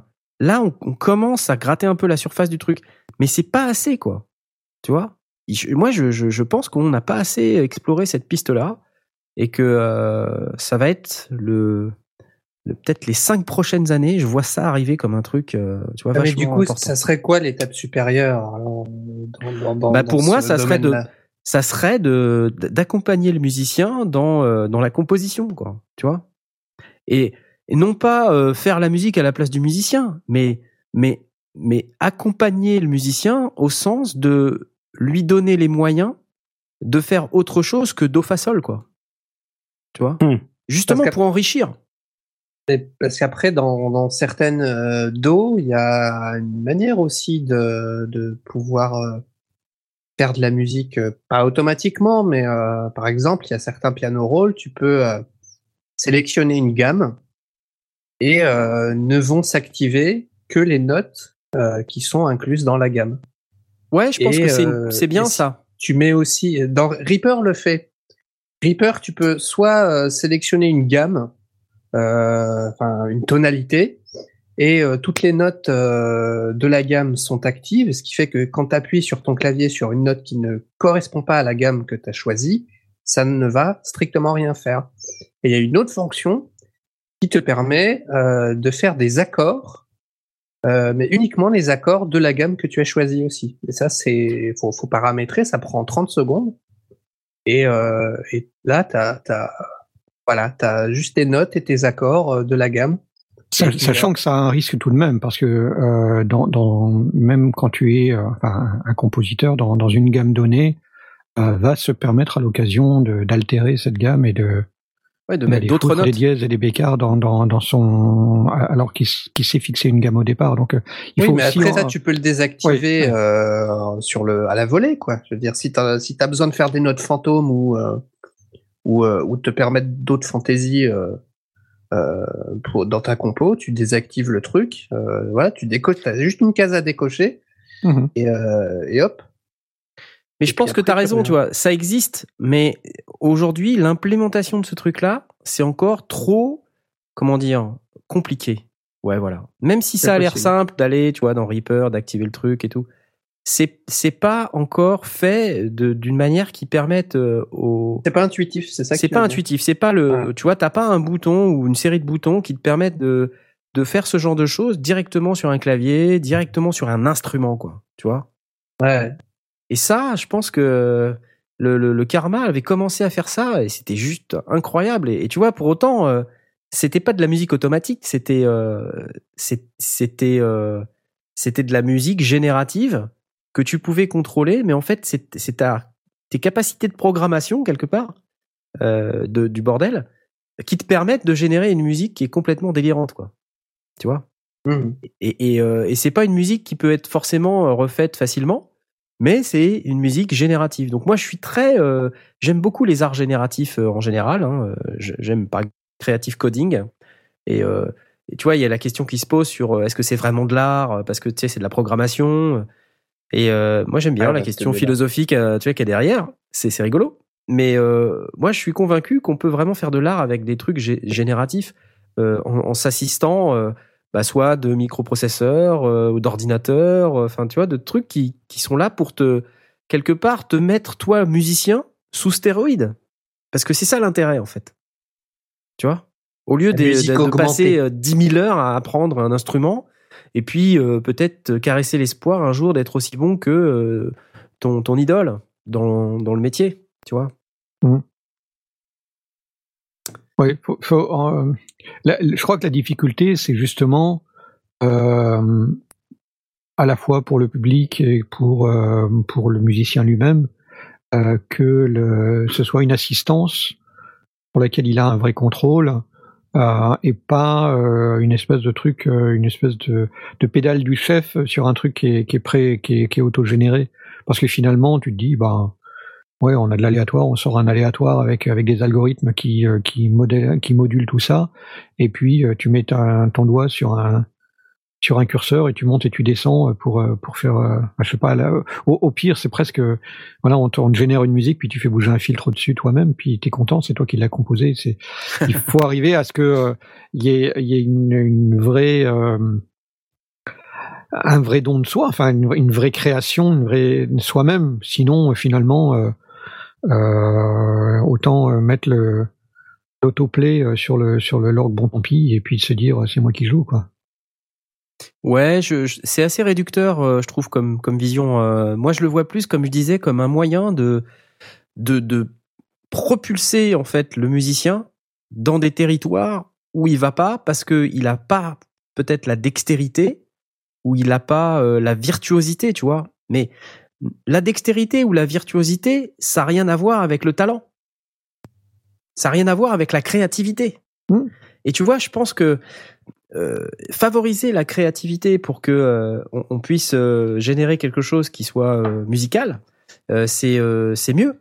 C'est c'est c'est plus satisfaisant et, et puis ça reste quand même une forme d'art Enfin, en tout cas, Moi, moi, je suis, je suis plus attiré par par une, je serais plus attiré par un truc du genre looper multipiste pour lequel tu peux activer ou désactiver les choses que tu as fait dans ta dans ta loop et sur lequel tu peux avoir euh, un un contrôleur comme euh, comme le toucher ou euh, ou, un, ou un truc éventuellement plus simple ou euh, ou utiliser le j'ai encore oublié le nom l'appareil que tu utilisais Le launchpad? avec ton le lémur Ah, le lémur. euh, pour pour aussi avoir des des, des paramètres euh, et avoir un contrôle, générer des choses et puis les les, les monter, créer des couches, des choses comme ça, euh, sans forcément connaître la musique. Ça peut être un curseur, ça peut être euh, euh, les ondes Marteneau avec son ongle, son son sa bague euh, à, à bouger ouais. le long d'un fil ou un truc comme ça histoire de, de au feedback de définir le, le, le geste réel que l'on veut faire ou foutre des capteurs sur euh, sur une euh, sur la main d'une personne et qui bouge dans l'air et que ces capteurs euh, génèrent une musique ou un truc comme ça mais mm, mais je suis plus attiré On en a un- parlé, on en a parlé il y a deux la semaines. semaine dernière, il y a deux semaines là. ah bon? D'accord Ah, le J'étais pas là. Remedy T8. C'était c'était de la merde. Non, mais le, le- ou sur un danseur bon, allez, ou ce que tu veux, mais de la merde. tu vois un truc où tu où tu où, où tu as une vraie une vraie part. Pour moi, il faut que ce soit une assistance à la création musicale et, et je redoute, je crains toujours quand quand ces choses-là euh, arrivent que ce soit euh, finalement euh, Catalogué quoi. euh, presque à la fois catalogué, oui, parce que le, le mec qui sort, euh, qui utilise les presets de, de son euh, de son orgue qu'il a acheté, son orgue Casio qu'il a acheté au supermarché, il peut faire des trucs super, mais bon, euh, est-ce qu'on Ouais, appelle ça de la musique So what? À, à la limite, le mec qui va faire ça, euh, il, il- il- peut-être que si c'est le premier à le faire et, euh, et qu'il arrive à tromper tout le monde, euh, il aura, euh, tu vois, il, il pourra euh, gagner sa vie avec ça et puis et puis tromper euh, toute la planète en faisant croire qu'il a fait des trucs. Mais après, quand les 200 000 autres vont arriver en faisant le même truc, voilà, ça, ça, ça- Je trouve que c'est le même problématique que les presets sur les synthés quoi. Enfin. Oui, un peu, oui, tout à fait, oui. Euh, Ouais, mais les tu vois, Coucou, coucou, bah, c'est- Stache, euh, qui était fait aussi avec des presets euh, et qu'à supermarché finalement. ouais, mais bon, c'était pas, c'était pas parce que c'était de la super musique. Ouais. Moi, je, je trouve que pour un truc qui euh, qui euh, a vocation à, à hum, simplifier la euh, le travail du musicien de composition, je trouve ça je trouve ça dur à appréhender. Moi, j'ai là on en, on en parle depuis un moment. J'ai quand même du mal à, à visualiser ce que c'est, comment ça marche, euh, que- enfin tu vois euh, concrètement quoi. Bah, aujourd'hui, tu sais, c'est on a des claviers qui te permettent quand tu fais un accord euh, euh, de, de comme disait Jay de d'arrêter les notes, il t'allume les touches et puis et puis quand tu t'appuies sur une touche qui est euh, qui est pas la bonne, euh, bah il te joue pas la note ou il te joue la note au-dessus qui est dans la gamme. D'accord. Tu vois, bon, mais ça, bon, ok, c'est c'est vraiment le début, c'est les prémices, quoi. Tu vois, ça c'est presque rien. Ce qu'il faudrait, à mon sens, c'est un truc qui te permette de modéliser l'harmonie. Tu vois, de modéliser, euh, bah, je sais pas, les progressions harmoniques euh, classiques, les progressions harmoniques euh, d'un certain type, euh, de pouvoir potentiellement les même les reprogrammer, mais et aussi d'avoir un environnement qui te permette de le faire de manière intuitive et, et surtout de manière euh, qui soit pas comme tout le monde. Tu vois, pour que pour que ça t'ouvre, tu vois, des d'autres d'autres territoires. C'est c'est vraiment ça. Et du coup, là, on est vraiment dans la dans le le boostage de la créativité. Et on n'est plus dans euh, j'appuie sur une touche et je, et je fais un preset. Alors évidemment, tu auras des mecs qui vont faire ça. Mais à côté de ça, tu auras peut-être euh, 1% de mecs qui vont faire des trucs d'enfer avec et qui vont booster la créativité de tous les autres. Ouais, je vois ce que tu veux dire. Mhm. Peut-être bien. Effectivement. Ou pas, mais euh, euh, tu Ou vois, c'est comme les presets La, des la- la synthés. crainte, la crainte que j'ai, c'est qu'effectivement derrière, si, si tu si tu es capable d'avoir un, un système euh, informatique euh, quelconque euh, qui va tenir compte de la progression harmonique, des, des évolutions possibles de, de ce que tu veux faire, avec euh, même carrément des statistiques. on peut même faire du big data, analyser tous les morceaux de musique qui ont été créés depuis euh, depuis qu'on a inventé la musique. Ouais. Et Le puis, du, du coup, en tirer des grandes, des grandes lignes. Non, mais il y a, il y a rien qui empêche de le faire. C'est d'une On peut le simplicité. faire dans le cloud euh, ou pas? On pourrait même le, on pourrait même envisager de le faire dans le cloud et derrière se passer totalement de l'humain et générer de la musique euh, et dire Ah, c'est extraordinaire. Bah ouais, mais en fait, euh, c'est juste, euh, c'est juste un programme qui l'a sorti quand même. Euh, pour moi, il faut que ça reste du 80-20. Il faut que ce soit de l'assistance à la création et pas dire euh, ouais, t'as pas à te casser les pieds, t'embête pas avec euh, avec les gammes, c'est trop compliqué. euh, je vais te la filer ta gamme. Qu'est-ce que tu veux que je te mette et euh, tu choisis un au hasard et puis voilà, t'as le droit à ces notes là et puis si t'es en dehors, c'est pas bon. euh, je sais pas, je suis pas. En il- fait, il- euh, tu voudrais que les mecs qui ont pas de talent, ils continuent à galérer, quoi. Non, mais que, que j'ai- j'aimerais bien que ces que les ces mecs qui ont pas de talent parce qu'ils ont pas eu l'occasion euh, de, de de de prendre des cours de musique ou, euh, ou, ou des trucs comme ça ou pas le temps ou c'est sur le tard ou j'en sais rien, leur donner des outils qui leur permettent de de de pallier à ces à ces manques. Mais ça veut pas dire que euh, qu'ils vont pas réfléchir dans une gamme donnée, avec une tonalité, avec une couleur donnée, et pourquoi ils vont aller dans ce, dans ce sens-là. Que ce soit des assistances pour pour rattraper euh, ce manque de connaissances, mais pas pour pallier à ce manque de connaissances, pas pour le faire à leur place. Mais est-ce que c'est le manque de connaissances qui va faire que euh, ce qui sera sorti sera beau? Tu vois Ou pas beau? Est-ce que c'est la connaissance qui va te permettre de, de, d'ach- de, enfin de, vraiment de, de créer quelque chose qui soit plus beau J'en suis pas sûr. Je pense pas, mais moi, moi, ce que je pense, c'est que si, je prends moi comme exemple, j'ai pas de formation musicale théorique en termes euh, mélodiques. Hein. Moi, je suis per- percussionniste, donc euh, j'ai j'ai pas eu euh, l'éducation musicale euh, avec les harmonies et tout ça. Euh, en revanche, le fait d'avoir des connaissances théoriques euh, musicales en termes de d'harmonie, de gamme, euh, tout ça, euh, ça peut aider à euh, débloquer des situations Voilà, compliquées. c'est ou, exactement ouais. ce que j'allais dire. Quand t'es bloqué, ça peut t'aider, ouais. ouais. Tu te Mais dis euh, qu'est-ce que qu'est-ce que j'ai comme progression logique euh, et euh, et ça te- ça te ça te permet de te sortir ou ou même carrément de sortir dans ta dans ta gamme de mettre une note qui n'est pas attendue et te dire voilà ça c'est mon ça c'est ma contrainte comment est-ce que je me sors de ça? Comment est-ce que je rebondis là-dessus? Et, et ça peut te sortir aussi d'une boucle qui te qui te pose problème Euh, On va, on va en parler tout à l'heure. Faudrait, faudrait en parler à Christophe Mahé euh, d'urgence parce que euh, lui, il, est, il Ben, est bloqué sur deux accords, quoi, tu vois, et c'est- Mais- ça devient mais- vraiment mais- insupportable, quoi. Et je, je redoute que un certain nombre de, de, de compositions euh, de type variétoche soient faites de plus en plus dans, cette, dans ce sens-là. Bon, peut-être parce qu'on a quand même pas mal creusé euh, dans, euh, dans les anatoles euh, et, et que du coup, euh, il y a plus grand-chose à, à, à en faire et que ceux qui persistent, bah forcément, il va, ils vont, ils vont se retrouver un peu coincés. Mais, euh, mais, mais ça, ça, ça peut être effectivement intéressant de se donner une contrainte, mais derrière, il faut, il faut avoir les bases pour comprendre pourquoi est-ce qu'on en sort, au-delà de simplement dire, Hum, tiens, ça sonne bizarre à l'oreille. Ouais, ça sonne bizarre à l'oreille. Comment est-ce que je rebondis dessus? Euh, et, et comment est-ce que je le tords? Parce que c'est comme ça que la plupart des, des, des, des compositions intéressantes fonctionnent. Elles, elles partent d'une gamme, elles te donnent une euh, bah, c'est tension-résolution. Quoi. On va, on va pas réinventer Mm. le principe de la musique, mais Ouais.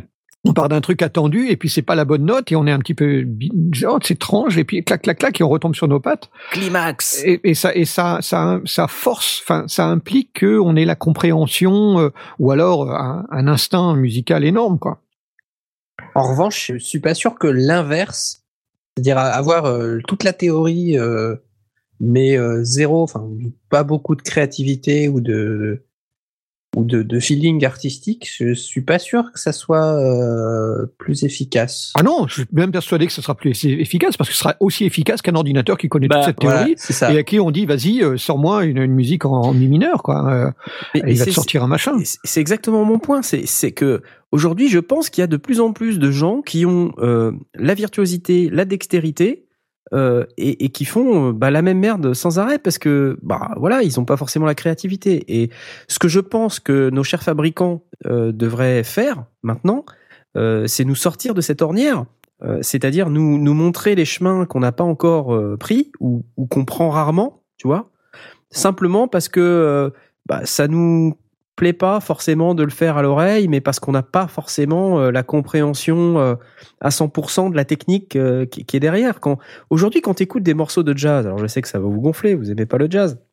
Non, mais non. Quand t'écoutes des morceaux de jazz, euh, tu découvres euh, ou même des vieux trucs, des vieux standards, hein, euh, ou, ou même des trucs très cons, des trucs très cons. Écou- tu vois, l'autre jour j'écoutais Un jour mon prince viendra. C'est- cette musique, en fait, quand tu écoutes la progression harmonique de ce truc-là, c'est incroyable. C'est juste incroyable. Et euh, il faut il faut l'écouter vraiment attentivement en mode analytique pour se rendre compte de la Oui, complexité là aussi, on a, on a- on a harmonique des altérations, oui, des, altérations de l'harmonie au, au fur et à mesure, et, et de nouveau, ça retombe effectivement sur ses pattes. euh, C'est, c'est, c'est, ouais, Mais aujourd'hui, de la musique comme ça, il n'y en a plus beaucoup, quoi. Tu vois Et, et c'est bon, c'est un peu triste à dire. Alors après, c'est pas que je veux forcément que les gens euh, fassent du un jour mon prince viendra. Mais euh, disons que dans la progression harmonique, il y a des idées qui sont euh, absolument incroyables et qui qui pourraient tout à fait euh, convenir à de la musique moderne. Tu vois Mais il y en euh, a, ça. C'est juste que euh, dans le paysage euh, Oui, c'est noyé. C'est euh, comme, euh, c'est comme les, populaire, radiophonique, tout ça. c'est comme innova- les innovations au NAM. c'est noyé. Euh, Je lis le chan et on dit ah c'était mieux avant. ok, ok, le, ok. le point vieux con. le point, Euh, le point Cabrel. point Bah, Cabrel. écoute, euh, je, je sais pas ce que vous en pensez, mais peut-être qu'on peut demander aux auditeurs de rentrer dans l'analyse de la pause musicale qu'on va leur mettre. Bah pa- par exemple, Oh, quel- ça me paraît être une Quel excellente. esprit euh, d'à propos. ça me paraît être une, une excellente manière de, de, de terminer ce petit débat. Et donc, euh, euh, on va vous proposer un, un morceau cette fois-ci qui est un peu métal. C'est Aurine euh, qui m'avait proposé ça il y a quelques temps. Et euh, C'est Psychocine, non tout à fait. Non, c'est pas Psychocine. Ah, c'est un truc qui s'appelle euh, Relapse et de l'artiste qui s'appelle euh, Fallen to Flux euh, de l'album euh, From the Outside Looking In. Et c'est tout de suite dans les sondiers.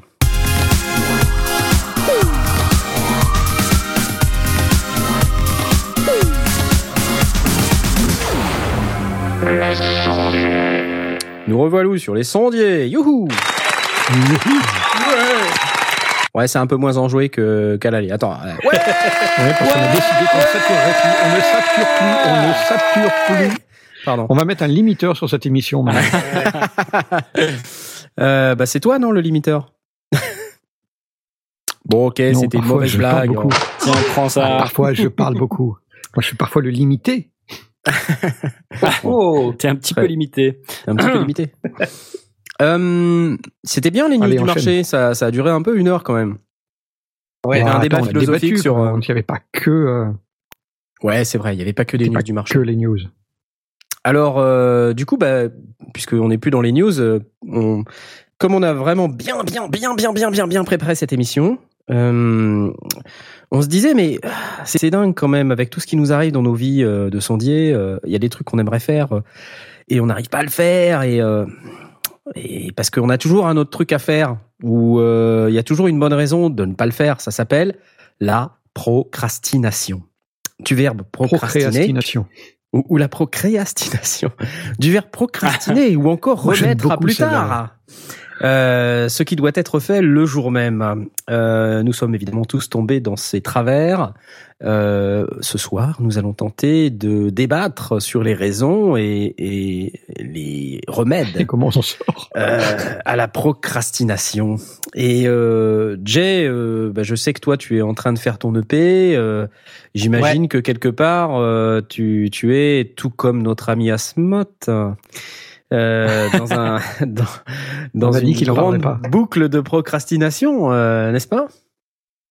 N'est-ce pas? Tout à fait. En fait, j'ai remarqué qu'il y a deux types de procrastination. Il y a la procrastination pure, c'est j'ai pas envie aujourd'hui, euh, j'ai la flemme ou euh, j'ai envie de faire autre chose ou j'ai envie de jouer Ah. à la console ou Ce Ah, qui ça, m'arrive tous les matins avant d'aller au c'est- boulot. c'est- tout le temps ça. Voilà. Ouais. Et puis il y a celle dans laquelle je suis en ce moment, c'est euh, je suis dans une boucle. Euh, c'est ce qu'on appelle le syndrome Loupitis, c'est-à-dire on a quatre mesures ou huit mesures euh, qui qui bouclent très bien, mais euh, j'arrive pas à en sortir. Alors je me dis, alors je me dis, ben c'est pas grave, je vais fermer le logiciel, je vais faire autre chose, je vais me vider la tête, et puis j'y reviendrai plus tard. Sauf que plus tête. tard, Tu ressors tes Bah, quatre tes quatre voilà. accords et c'est reparti. ça ça marche pas, ça se débloque pas. Et euh, j'ai cherché euh, des solutions euh, sur internet notamment, et euh, j'ai trouvé pas mal de choses. Notamment, j'ai découvert euh, le nom euh, du syndrome Loupitis, qui est déjà, Ouais. euh, ce qui est déjà une grande avancée quand on arrive à mettre un nom sur euh, sur un problème Sur une maladie. euh, sur une maladie, sur un truc. Diagnostic est fait. La course Sur un à l'échalote. Essayez de chercher dans. Google. euh, essayez de chercher dans Google. euh, j'ai un problème. euh, je suis, j'ai fait une boucle et j'arrive pas à en sortir.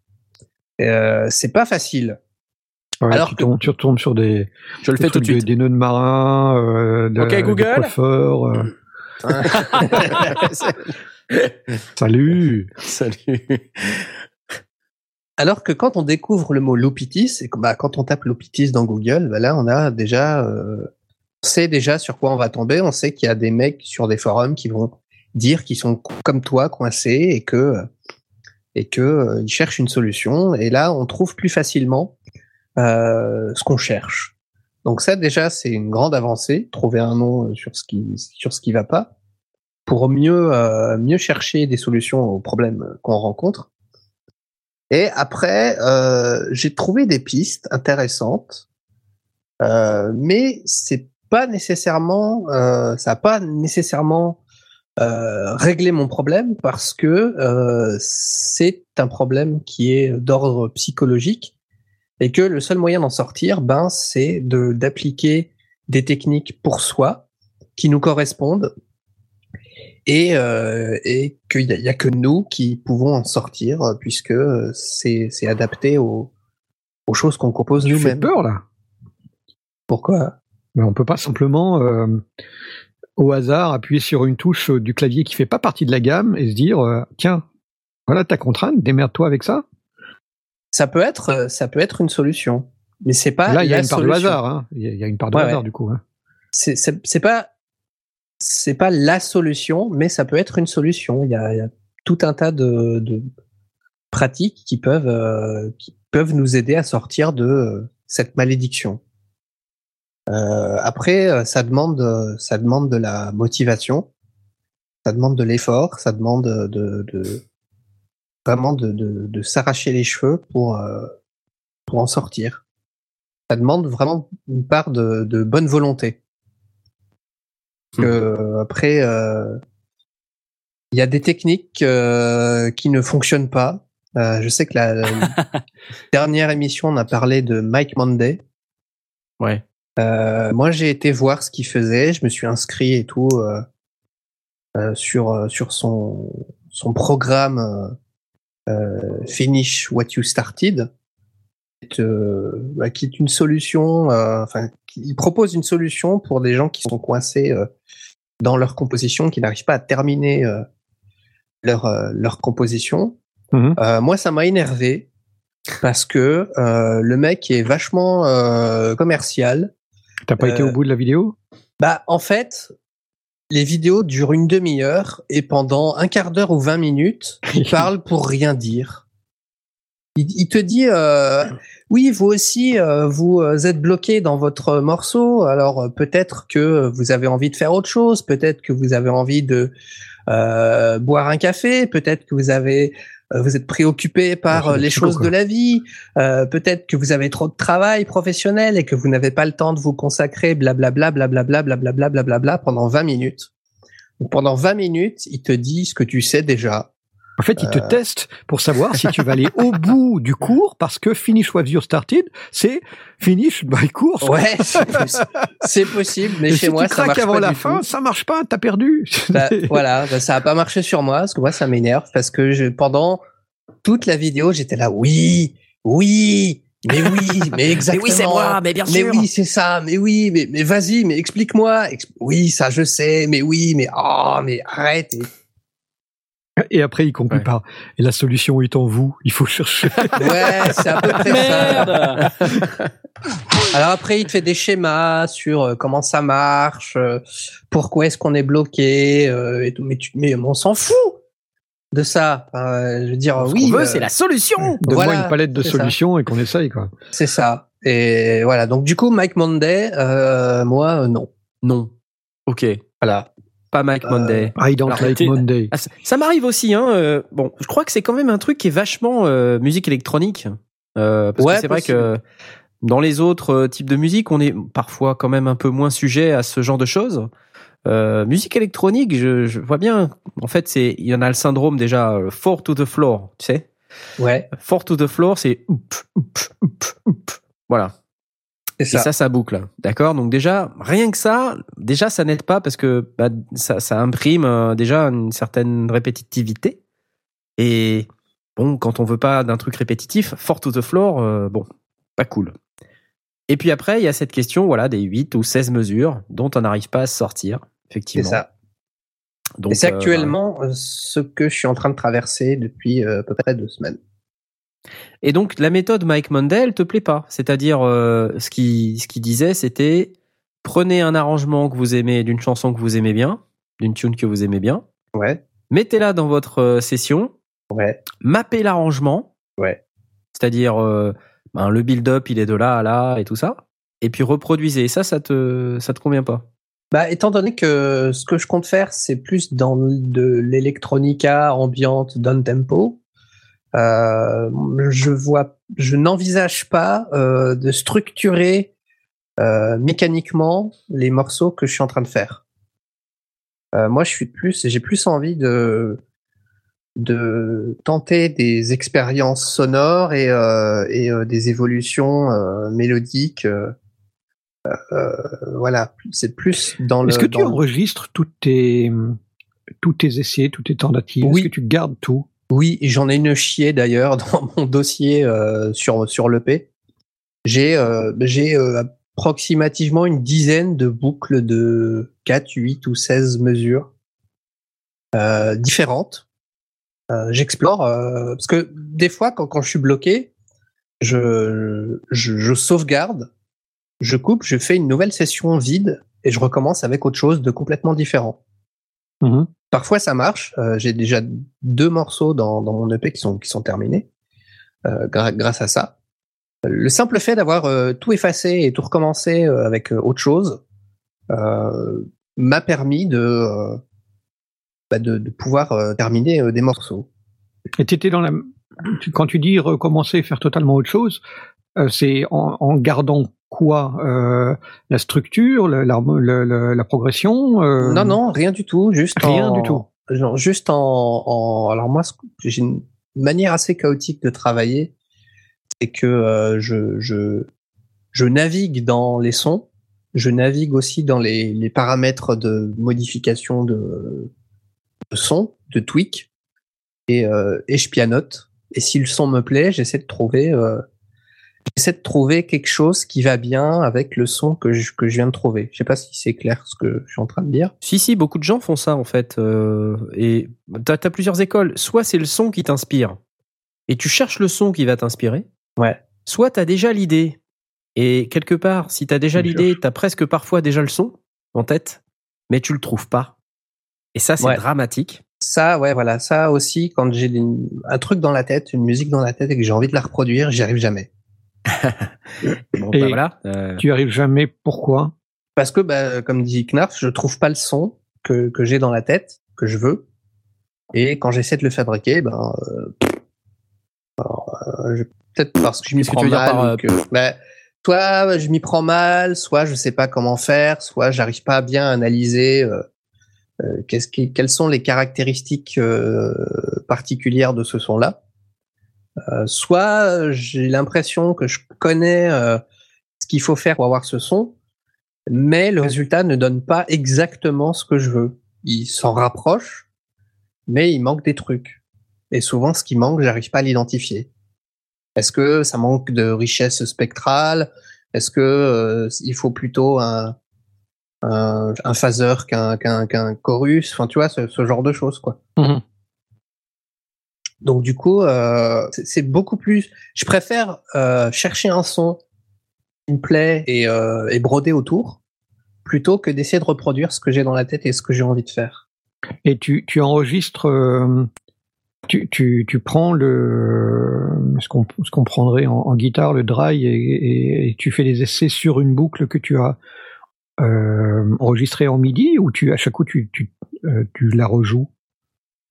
Comment, comment Euh, tu prends pour chercher le son correspondant à euh, une suite d'accords euh, ou, une, ou une progression ou une Alors, je, je, non, non, je, je, je fais ma mélodie sur un, sur le piano roll. Donc, Ouais. alors, un- juste, c'est purement des messages MIDI. D'accord. et j'applique les sons par-dessus. Ok, donc tu, tu fais tourner cette, cette mélodie définie et sur laquelle tu appliques tous les effets que tu peux, tu peux mettre, Ouais. toutes les textures, toutes les, C'est ça. toute la synthèse. Ok. Et parfois, je combine, euh, je mets, je mets une ligne de basse en dessous. Ouais. Et je regarde ce que ça fait avec une ligne de basse. Et soit, en fonction du résultat, soit je modifie le son de la mélodie, soit le son de la basse. Et, et bien souvent, c'est, j'ai pas besoin de retoucher ma mélodie, c'est juste le, le calque Le en son dessous qui va pas. euh, le- qui, qui soutient le, la ligne instrumentale, qui, qui fait le son, qui rajoute de la richesse spectrale ou, euh, ou qui va dans des, des bandes de fréquences qui, qui manquaient, que je n'avais pas identifiées, mais que cet instrument-là, cette ligne de basse-là, par exemple, euh, ou ces percussions-là, euh, font que ça soutient mieux euh, ou enrichit donc, mieux le. Ce que, ce que je voulais dire, c'est son problème n'est pas de, de, de, de trouver une mélodie ou une progression qui te plaise, etc. C'est d'appliquer dessus le, le, le type de son, la, la, oui, la, la, la sonorité, la synthèse elle-même que, que tu vas appliquer sur cette mélodie. Bah oui et non, parce qu'une fois que j'ai trouvé euh, tous les sons que je veux euh, et qui vont bien, euh, je suis content parce que j'ai été débloqué, mais je me retrouve avec une boucle du coup, qui est bien, Ah, qui est bien, oui. qui Voilà. est là, qui est concrète, qui est bien faite, qui est bien mixée. Souvent, je passe même du temps à mixer cette boucle-là. Mais en fait, euh, j'ai l'impression qu'il n'y a pas d'ouverture vers une suite. Et que le seul moyen pour que, pour que ça puisse sonner bien, bah, c'est de recommencer, c'est de boucler. quoi. Tu mets beaucoup d'accords euh, dans tes dans tes boucles ou euh, Euh, J'en mets quatre minimum. J'arrive pas à faire plus en fait. Mais en fait, il n'y a pas besoin. Euh, quand tu regardes aujourd'hui, il y a plein de trucs euh, qu'on aime bien où finalement, les gars, il n'y a plus qu'un accord ou deux, tu sais. Et euh, et tu sais, c'est de moins en moins complexe. Ouais, la grange. ouais. La grange, c'est C'est- un accord. c'est de moins en moins complexe et euh, et du coup euh, parce que des fois tu, tu tu tu cherches à trop trop mettre trop d'accords et après il y a c'est difficile de euh, c'est trop complexe t'arrives plus à en sortir il y a trop et trop d'éléments qui qui rentrent en, en conflit euh, Ça dépend sur quoi je me, je me concentre en fait. Dans, dans Finally, par exemple, ouais ce qui comptait pour moi, c'était pas euh, le, la progression, c'était l'évolution de, du son, euh, Ouais, du En lui-même, oui. ouais en lui-même. C'est ça que je voulais mettre en avant. Donc ça, c'était assez simple, on va dire, puisque j'avais euh, j'avais déjà ma, ma base euh, d'accords, ma progression d'accords. Et euh, tout ce que j'avais à faire, c'était de prendre un son et puis de le, le tweaker, quoi. Et de le faire évoluer, euh, soit avec de l'automation, soit euh, avec euh, d'autres paramètres que j'activais ou que je désactivais au fur et à mesure du, du morceau, de la progression du morceau. Alors, moi, je trouve que quand vous disiez tout à l'heure, quand tu disais Knarf que c'était un truc qui était beaucoup, qui s'appliquait beaucoup aux gens qui font de l'électro. Euh, je vois ce que tu veux dire parce que c'est vrai que ça marche beaucoup par boucle. Euh, maintenant, euh, moi, j'ai souvent ce problème quand je compose d'être bloqué aussi sur une, suite d'accords et, par exemple j'ai un couplet et je je sais pas comment passer au refrain. J'ai quelques idées, j'ai quelques progressions d'accords, mais je sais pas comment y arriver. Et finalement, du coup, euh, si je sais pas comment y arriver, je vais pas juste les lâcher comme ça. euh, ça, ça va être trop brut et ça va ça Mhm. va pas aller. Donc euh, c'est pas évident non plus. Donc alors quand c'est comme ça, effectivement, comme DJ, moi ça m'arrive de recommencer, enfin pas recommencer de zéro, mais par exemple là sur euh, sur mon EP, il y a eu la, la dernière chanson que j'ai enregistrée. Euh, j'avais une petite, j'avais fait une petite maquette déjà pour euh, pour me rendre compte un petit peu de de ce à quoi ça allait ressembler. Et euh, donc j'avais j'avais les accords qui étaient finalement joués assez simplement euh, dans dans le grave en en, en power chords euh, comme on dit en guitare. Et en fait, euh, bah, quand j'ai voulu euh, faire le, les, les vrais enregistrements, j'ai repris mon projet, j'ai réécouté et j'ai fait ouais, mais pff, je sais pas, euh, ça va pas, il y a pas assez de Trop simple. Ouais, il y a pas assez de trucs. euh, c'est c'est ouais, c'est trop simple, c'est trop. Et du coup, je me suis- je, je me sentais bloqué. Donc, qu'est-ce que j'ai fait? Toutes mes pistes là, je les ai euh, je les ai mutées, je les ai mis dans un dossier là.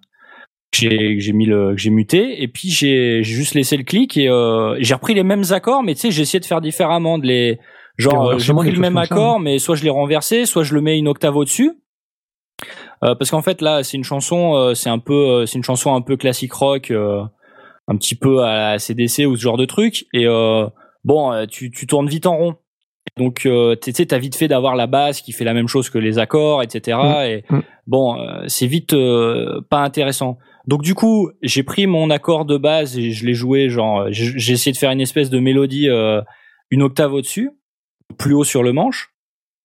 Et j'ai pris le pari de dire ben la basse je vais faire un truc rien à voir je vais faire une mélodie à la basse en fait.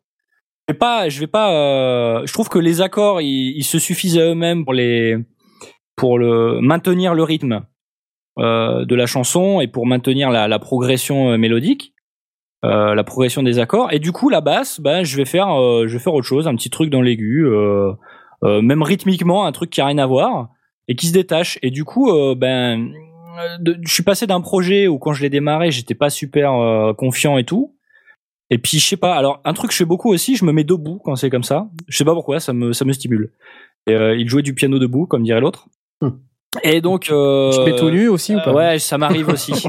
Effectivement, euh, avec la, tu sais, la, la- le volet, la fenêtre bien ouverte. La fenêtre euh, ouverte, ouais. et en fait, euh, j'ai le mec dans le bâtiment en face. Bah hier encore, il était en train de faire de la peinture sur chevalet, donc euh, je pouvais lui faire coucou, tu vois.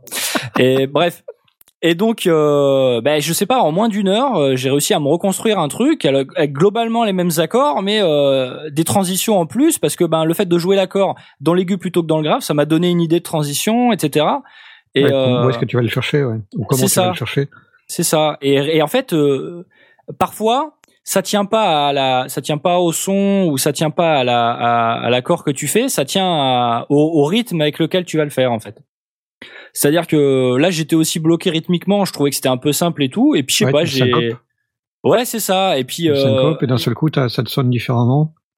c'est ça. Et, euh, et là, pour le refrain, où j'étais, j'étais totalement déçu, j'ai refait un machin où euh, finalement euh, tout, il y a, y a rien qui rentre en collision.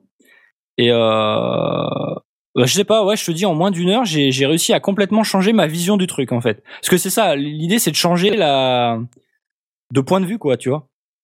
Moi, Donc, moi, ce que j'ai fait une fois où j'avais un souci, parce qu'effectivement, ma basse suivait un peu trop ma mélodie, c'était très très plat, très très peu intéressant. Euh, comme je suis pas bassiste, j'ai pas j'ai pas forcément l'instinct d'aller euh, d'aller chercher mes notes dans cette partie du manche. Et euh, c'est de de prendre ma grille d'accords, de jouer d'abord la mélodie que je voulais faire, d'improviser une nouvelle mélodie et d'utiliser celle-là à l'octave en dessous, voire deux octaves en dessous, et c'est devenu la mélodie de ma basse. Et effectivement, elle n'avait pas le même rythme, elle n'avait pas la même structure, mais elle était basée évidemment sur la même harmonie, et ça collait plutôt bien. Euh, c'est une, une, une approche de non bassiste pour sortir une ligne de basse qui qui sorte un petit peu du euh, boum boum boum boum boum boum boum boum. Et, euh, C'est la danse des canards, ça. Hein. Effectivement, bravo, bien joué. Non, Le condition de la test. syncoper. Là, je l'avais pas syncopé, ça marche Ah, pas. ok. Mais je me sers beaucoup de la basse hein, quand je suis bloqué en termes d'accords, moi. Je croyais que tu te servais beaucoup de la danse des canards. Ah Je- mais un- un- un aussi, changement-. Un d'octave peut aussi euh, te, te débloquer, effectivement. euh, Ouais. ça, ça peut te faire euh, résonner des choses différentes. G, je sais pas si ça t'aide vraiment. Il n'y a pas, mais- il y a pas, oui, il y a pas 50 millions de solutions. Il y a, peut-être euh, un, autre truc qui est, qui, enfin, qui est idiot, mais euh, c'est euh, si tu passes par la, la phase de dire je fais, euh, je travaille sur 4 ou 8 accords, enfin une, une progression de 4 ou 8 euh, mesures, et puis euh, je cherche mon son et après je suis bloqué sur ces 4 ou 8 mesures. Ouais. Euh, c'est d'en faire 16 ou 32 avant de chercher ton son. ça paraît idiot, mais peut-être que ça pourrait fonctionner. Ouais, alors après, moi je suis pas non plus super expert en, en progression euh, d'accords. Oh, J'en connais quelques-uns parce que j'ai l'habitude de, de, de les mettre ou de les jouer parce que je les connais, mais après, Toi, t'es dans la cible des, des produits que je décrivais tout à l'heure. Oui, Ouais. ça, ça, ça ressemble à ça, mais c'est vrai. Euh, moi, j'ai pas appris l'harmonie ni quoi que ce soit. À partir du moment où j'ai- j'en ai eu un petit peu besoin, je me suis dit, mais je suis vraiment bloqué par ça. Et j'ai cherché des des quick tutos, des choses comme ça, ou des ou des cours d'impro euh, euh, basés sur sur trois quatre trucs qui qui donnent des éléments de, de de base et qui te permettent de te faire un un vernis culturel sur le le principe de la fabrication des accords, euh, des comment est-ce que tu te mets une septième, euh, quel est quel est qu'est-ce que c'est qu'un premier degré, deuxième degré, troisième degré, et comment et comment ça se, ça s'agence tout ça? Donc en passant très rapidement au, au, au- travers de ça, euh, ben ça me permet parfois effectivement de me débloquer en disant bon là euh, on va retomber dans du basique, dans, dans, dans, dans du basique ou dans du classique et, et, et je vais m'en sortir, ou bien au contraire euh, le- truc de mettre une note au hasard me plaît bien parce que euh, ça me fait penser à justement des, des co- comment est-ce que les, les, les pianistes euh, de jazz ou de blues ou, ou en tout cas des, des, des, des gens qui se retrouvent au, au piano et qui font un pain et personne s'en rend compte parce que euh, le pain il l'in- il l'intègre dans la dans la mélodie euh, ils, vont rattraper le- l'erreur euh, qu'ils avaient faite et ils vont l'intégrer dans la musique qui va derrière parce que c'est de l'impro et que, ça fonctionne bien comme ça. Mais il faut oser peut-être sortir de, la ligne harmonique sur une ou deux notes, créer, la, créer le défaut et, euh, et se démerder avec ça. Il y, a, il y a vraiment ce côté, dire tiens voilà, ça c'est ta contrainte et ouvre-moi une sortie. Mais les contraintes, c'est euh, ça marche bien. hein. Euh, Ça, c'est vrai. euh, on en a parlé dans la dernière émission et euh, Graham Moi, Cochrane. venir. Graham Cochrane aussi, on a parlé juste après. Ah non, pas le point une- Cochrane. non. C'était a- une coïncidence rigolote. Il a copié sur nous. Non mais Voilà. attends, il a juste écouté l'émission, c'est normal. C'est ça. Ça. Ouais, tu venais de la diffuser. ouais. Et, et- et je déconne pas, hein, Graham Cochrane, je le trouve euh, 500 000 fois plus efficace que euh, Mike Monday. hein.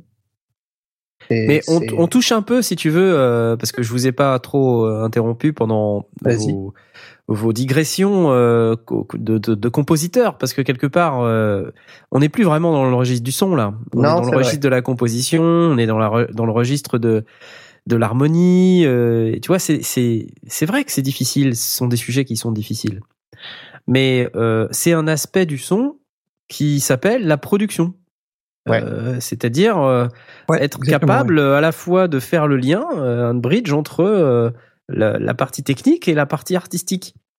Et une bonne production, c'est une production qui sait se sortir de ces travers-là, et donc d'éviter le l'opitis, euh, et puis d'avoir suffisamment de bagages de compositeurs, de bagages harmoniques, ou de bagages du genre dans lequel tu es, parce que on parle d'harmonie, mais euh, il y a des genres où il n'y a pas d'harmonie. Hein. Ouais. Euh, Quand tu écoutes de la minimal techno, euh, il n'y a pas d'harmonie, quoi. Et pourtant, euh, c'est un genre à part entière et il y a des trucs qui sont d'enfer. Euh, quand tu écoutes du, du black metal, euh, bon, euh, ouais, pareil, je, je cherche l'harmonie.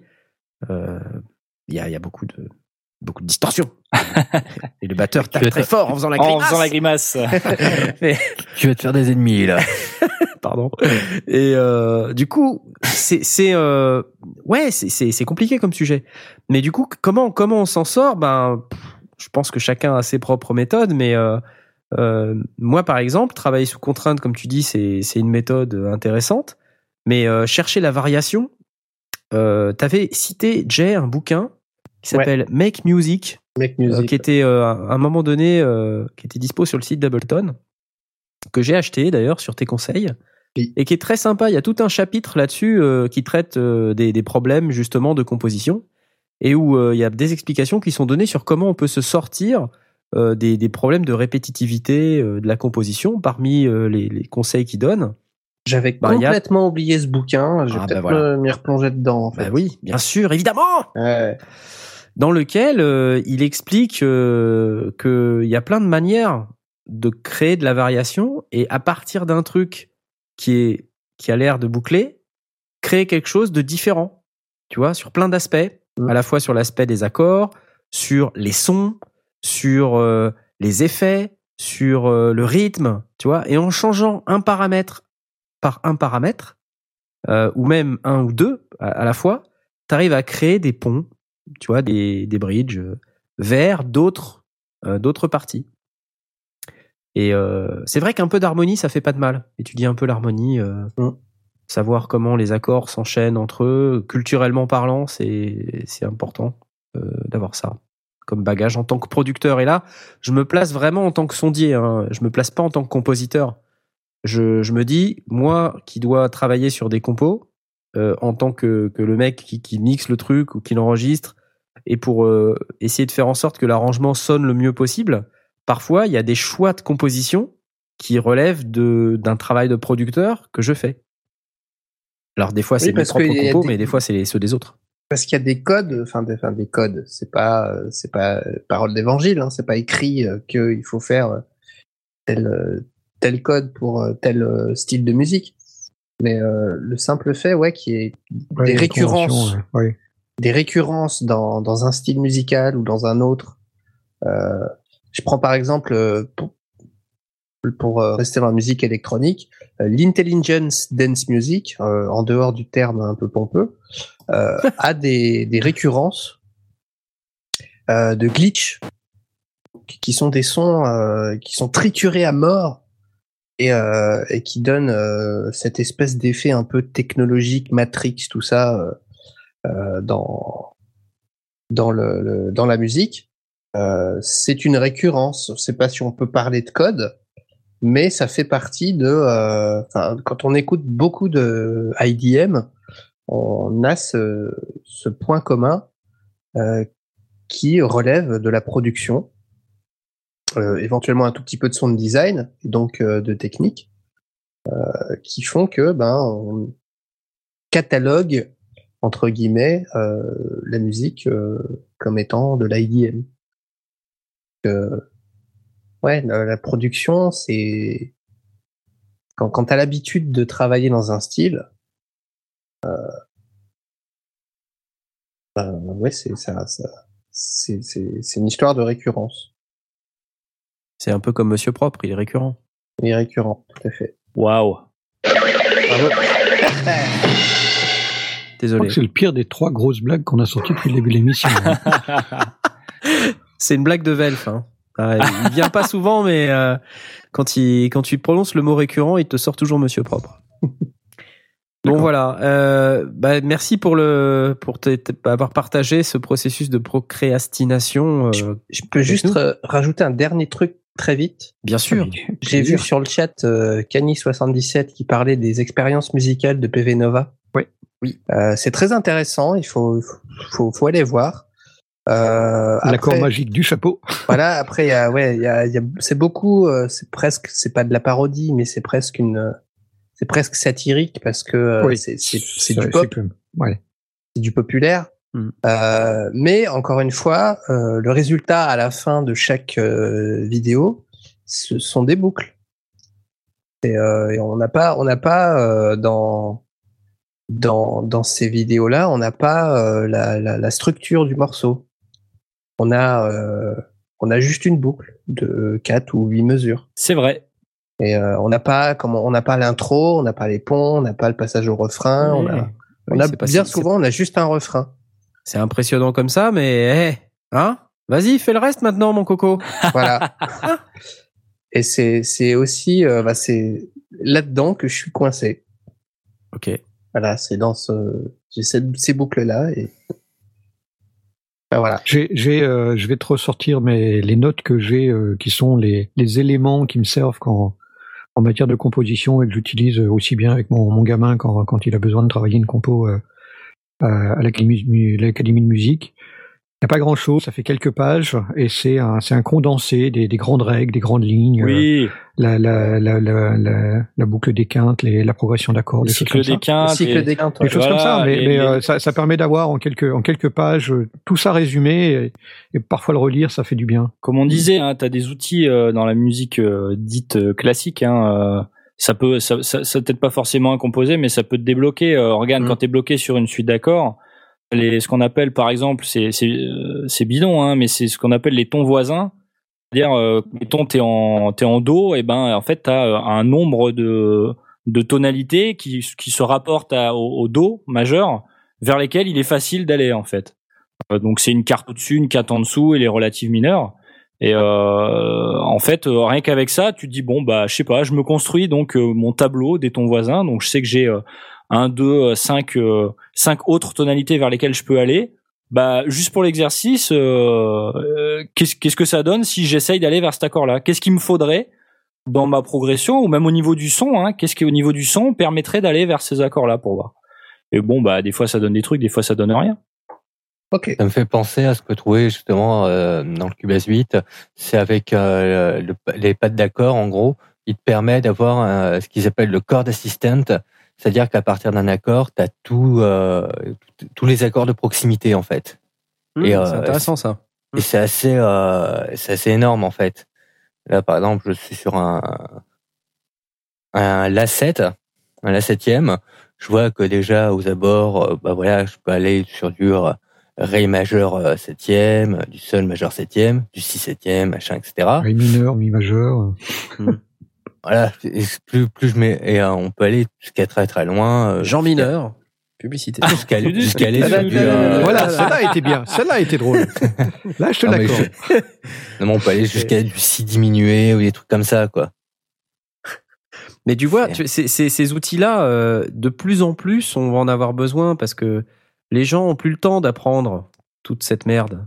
Oh, je suis pas Euh, d'accord. Toute cette merde. Mais ça me vrai, saoule. On a, on Je a suis plus pas le temps, quoi. Ça me gonfle. Attends, on n'a pas le temps. Mais si, on a le temps. Mais non. Et euh, on va bien à la salle de sport. On, on Mais non, bien tu des- prends plus d'appareil, tu prends plus d'appareil photo aujourd'hui. Tu prends, tu prends ton iPhone. C'est pareil. Et on est dans un monde qui va de plus en plus vite. Tu vois, tu, tu, les plus belles photos sont prises avec des iPhones. C'est Apple qui le dit. C'était mieux avant, putain.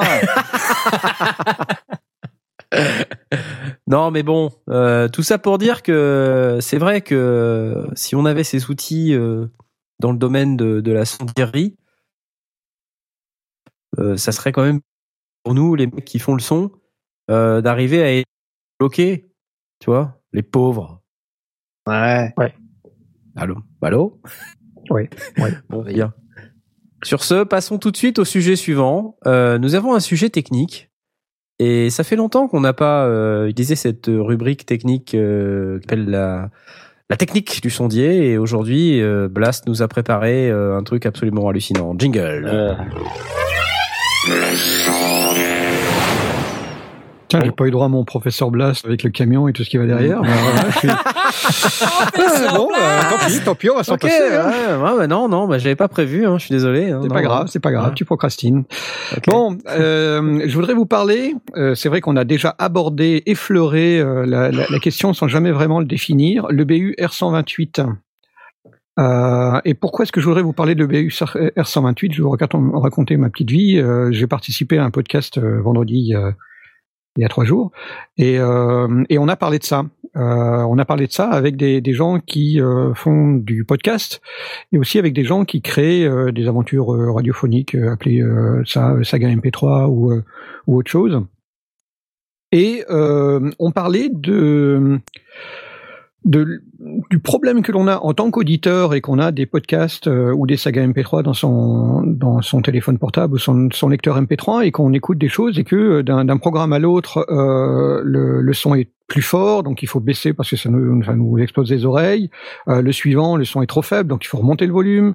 Euh, parfois c'est au sein même d'un épisode qu'on a des on a des, des des choses qui sont qui sont je dirais pas mal mixées pas forcément mal mixées mais en tout cas mal euh, terminées euh, ou en tout cas dont la dynamique n'est pas faite pour euh, euh, les conditions d'écoute que l'on a, ou au contraire qui sont ultra compressées, ça devient très très agressif. Donc voilà, il y a, y a plein de choses que, que l'on écoute parce que c'est produit par des tas de gens différents et que ces tas de gens différents sont souvent des amateurs et que euh, ils n'ont pas forcément ni l'envie ni les moyens de de euh, de- d'appliquer une norme que l'on pourrait euh, entre guillemets s'imposer ou en tout cas euh, euh, agréer en- entre nous, podcasteurs ou créateurs de saga MP3. Et comme je suis un petit, un petit peu de, des deux et que entre nous, ben, tous autour de cette table, nous sommes tous des deux côtés, je trouvais intéressant de parler du fait que la télévision, jusqu'à présent, avait le, même problème. Ceux qui se souviennent euh, de la télévision d'il n'y a pas si longtemps que ça, on regardait un programme à la télévision et c'était la page de pub et ça devenait absolument insupportable. C'était excessivement fort. mais c'est toujours comme ça aujourd'hui. hein. C'est euh, c'est plus aussi euh, c'est sensiblement fort, mais pas autant que que ça ne l'était auparavant. Mais c'est vrai que je me Euh, souviens à l'époque, moi, je, je plantais une fourchette dans la prise Péritel pour faire une antenne. C'était la belle époque. Ouais, d'accord. Ouais, bah. Peut-être qu'à ce moment-là, c'était c'était effectivement ça. Non, le- le- depuis euh, depuis 2012, la télévision, euh, en tout cas la télévision française, mais pas mal de pays d'Europe, euh, ont appliqué une norme qui s'appelle la EBU R128, euh, qui impose euh, de mesurer la, le, le son non plus sur la crête, mais sur le niveau de, perception d'intensité. Alors je reviens euh, un petit peu sur le sur le euh, sur le principe. Donc la, télévision jusqu'à présent, ce qui se passait, c'est que euh, on demandait à un programme, quelqu'un qui devait produire euh, produire un, programme pour la télévision, que ce soit une publicité ou ou un jeu télévisé ou un reportage ou un film, et qu'il qu'il le préparait pour être diffusé à la télévision. Euh, on lui demandait, alors en général, c'était basé sur un niveau de crête. Euh, on lui disait, voilà, le, on faisait une normalisation finalement euh, à 9 décibels full scale, donc à moins 9 dB. On devait fournir le, le programme, donc le- le- l'élément le, plus fort que l'on avait dans le, dans le programme, il devait être à moins 9 dB. C'était tout ce qu'on demandait. Euh, après, il y avait, avait d'autres, d'autres nuances, mais grosso modo, c'était ça. Alors progressivement, évidemment, on a, on a remarqué que euh, bah, des petits malins ont commencé à euh, augmenter la compression, parce que ben, en augmentant la compression, ils augmentaient euh, la densité du, du programme. Ouais. Mais la crête, elle, était contrôlée, et donc du coup, progressivement, on poussait de plus en plus de, de, de plus en plus fort le, le volume, enfin la perception du volume, sachant que au niveau du programme, on était parfaitement dans les clous et il n'y avait pas de, il y avait pas de souci. C'était tout à fait, euh, C'est juste que tout Euh, était au niveau crête, quoi. tout était basé sur le niveau crête uniquement.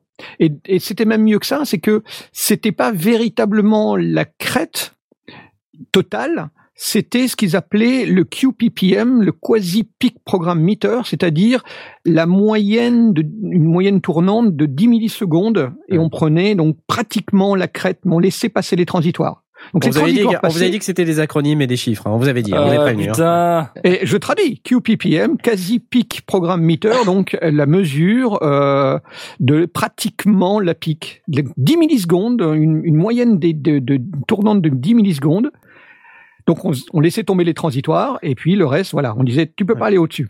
Et ces 9 décibels que l'on que l'on demandait, c'était pour laisser passer justement ces transitoires. Donc s'il y avait un coup de feu qui était euh, dans un film, bah, l'attaque du coup de feu passait et puis le reste était contrôlé à moins 9 décibels en dessous. Ça fonctionnait bien, mais bon, le, problème que l'on que l'on rencontrait, c'est que effectivement, euh, une publicité programme court, euh, on pouvait compresser à mort pour histoire d'être plus fort que la publicité juste d'à côté, et ça devenait complètement délirant parce que la perception d'un d'un programme dont le dont la pique euh, est à moins 9 décibels, mais que la moyenne du programme se trouve à moins 25, et la perception euh, d'un programme dont la pique est à moins 9 décibels, mais que la moyenne est à moins 10, euh, est évidemment euh, tout à fait différente. Alors, euh, ce qu'on a, ce qu'on, j'ai des exemples. Je suis en train de regarder les notes pour essayer de pas, pas en oublier. Euh, les, les, si on prenait euh, par exemple un, un- une partie de, de golf, euh, c'est relativement calme. On entend peut-être un commentaire très très doux d'un du journaliste qui commente la partie, et puis euh, le mec il fait le par ou il fait un birdie, et puis euh, le, le public euh, applaudit. Donc là on a un bruit qui monte, et puis de nouveau on repasse dans le calme. On a un peu la même chose avec euh, des, des, des, des- des, matchs de tennis aussi qui peuvent être relativement calmes. On entend que les balles qui frappent, et puis il y a un, un point qui est marqué, le public applaudit. On a donc des, une, une dynamique qui est euh, assez grande. Euh, mais de ce fait, quand on avait vraiment un, niveau, une dynamique extrêmement grande, ben, euh, on, était tenté de pousser le volume pour entendre les commentaires ou, le, ou, le, ou la, partie de tennis elle-même. Et puis, quand on avait les applaudissements du public, c'était c'était une catastrophe. Donc, on avait non seulement un problème quand on passait de la coupure pub euh, au, retour au programme ou du programme à la coupure pub, ou même à l'intérieur du programme, on pouvait avoir un, problème pour euh, quand on avait une grande dynamique. Euh, et à l'inverse, on pouvait aussi avoir des, des, des programmes qui devenaient extrêmement, extrêmement fatigants, comme on a pu l'avoir aussi avec la, la course à l'échalote, pas la même, mais aussi une course à l'échalote avec euh, euh, avec la radio et avec les radios périphériques. Alors, pour cela, on a voulu définir euh, non, seulement non, plus la notion de pic, mais la notion de loudness. Alors loudness en anglais c'est loud force, donc le, volume. En français, on, traduit ça par l'intensité sonore perçue. Alors intensité veut bien dire ce que ça veut dire. C'est vraiment cette la densité qu'on peut avoir en, appliquant euh, euh, de la compression ou pas, et perçue. Alors pourquoi perçue? Parce que euh, c'est à la différence d'une échelle full scale bien pratique euh, que l'on connaît. Euh, on sait qu'on peut pas dépasser le 0 dB. Tous les autres sont des signaux. Ça se traduit en signal électrique euh, que l'on maîtrise et que l'on connaît. Donc les techniciens font leur boulot, les sondiers font leur boulot. On connaît les on, on connaît les normes, on passe de l'une à l'autre très facilement. Là, c'est simple. En matière de perception, qu'est-ce que qu'est-ce que c'est que cette perception? Ça dépend d'un individu à l'autre, et ça dépend aussi des fréquences. Alors, euh, on a déjà parlé de, de Fletcher Manson, qui est euh, la, la, la, perception d'une euh, d'un certaine d'un certain volume en fonction de la fréquence donnée. Donc des basses paraissent beaucoup plus euh, audibles que des que des aigus, enfin que des médiums et, et les aigus. Il y a il y a, il y a une euh, une, une, capacité de concentration sur les médiums que l'on n'a pas forcément sur les autres. Il y a vraiment une, une, une, dépendance sur cette sur ces fréquences qui est importante. Et donc de nouveau, euh, le pic, lui, il s'en fout. Le pic, c'est le pic. Donc on pourrait très bien avoir euh, un signal extrêmement aigu qui apparaît dans le dans, dans le signal, qui crée une pique et qui finalement est pratiquement inaudible euh, ou au contraire, on peut avoir une basse extrêmement riche en, puissance, mais qui est finalement peu, euh, peu sensible pour, euh, pour l'auditeur, mais qui crée une pique aussi. Et donc, on va baisser tout le programme à, à, cause de ça. Ou à l'inverse, on va utiliser, euh, on va en voulant tricher, on va utiliser des compresseurs multibandes qui vont traiter les basses, les médiums et les aigus de manière différente, de manière à mettre un maximum dans la gueule de, celui qui écoute, histoire qu'il achète des pompers ou, ou de l'Ariel. Euh, Sachant que le cerveau euh, de base euh, a aussi son, son compresseur ou son limiteur naturel. Sachant que lui-même va, oui, effectivement, tout à fait. Après un certain temps, quand on s'habitue à un certain, à une certaine intensité, à un certain volume sonore, on finit par, par couper par, un petit peu la, la, la, cette sensation. Voilà. ça dépend aussi évidemment de, du taux de compression forcément. Donc la perception de quelque chose de fortement compressé euh, euh, va être va donner l'impression d'être beaucoup plus fort que euh, que un, un, programme qui euh, qui, euh, qui a une grande dynamique, euh, même si la crête est la même.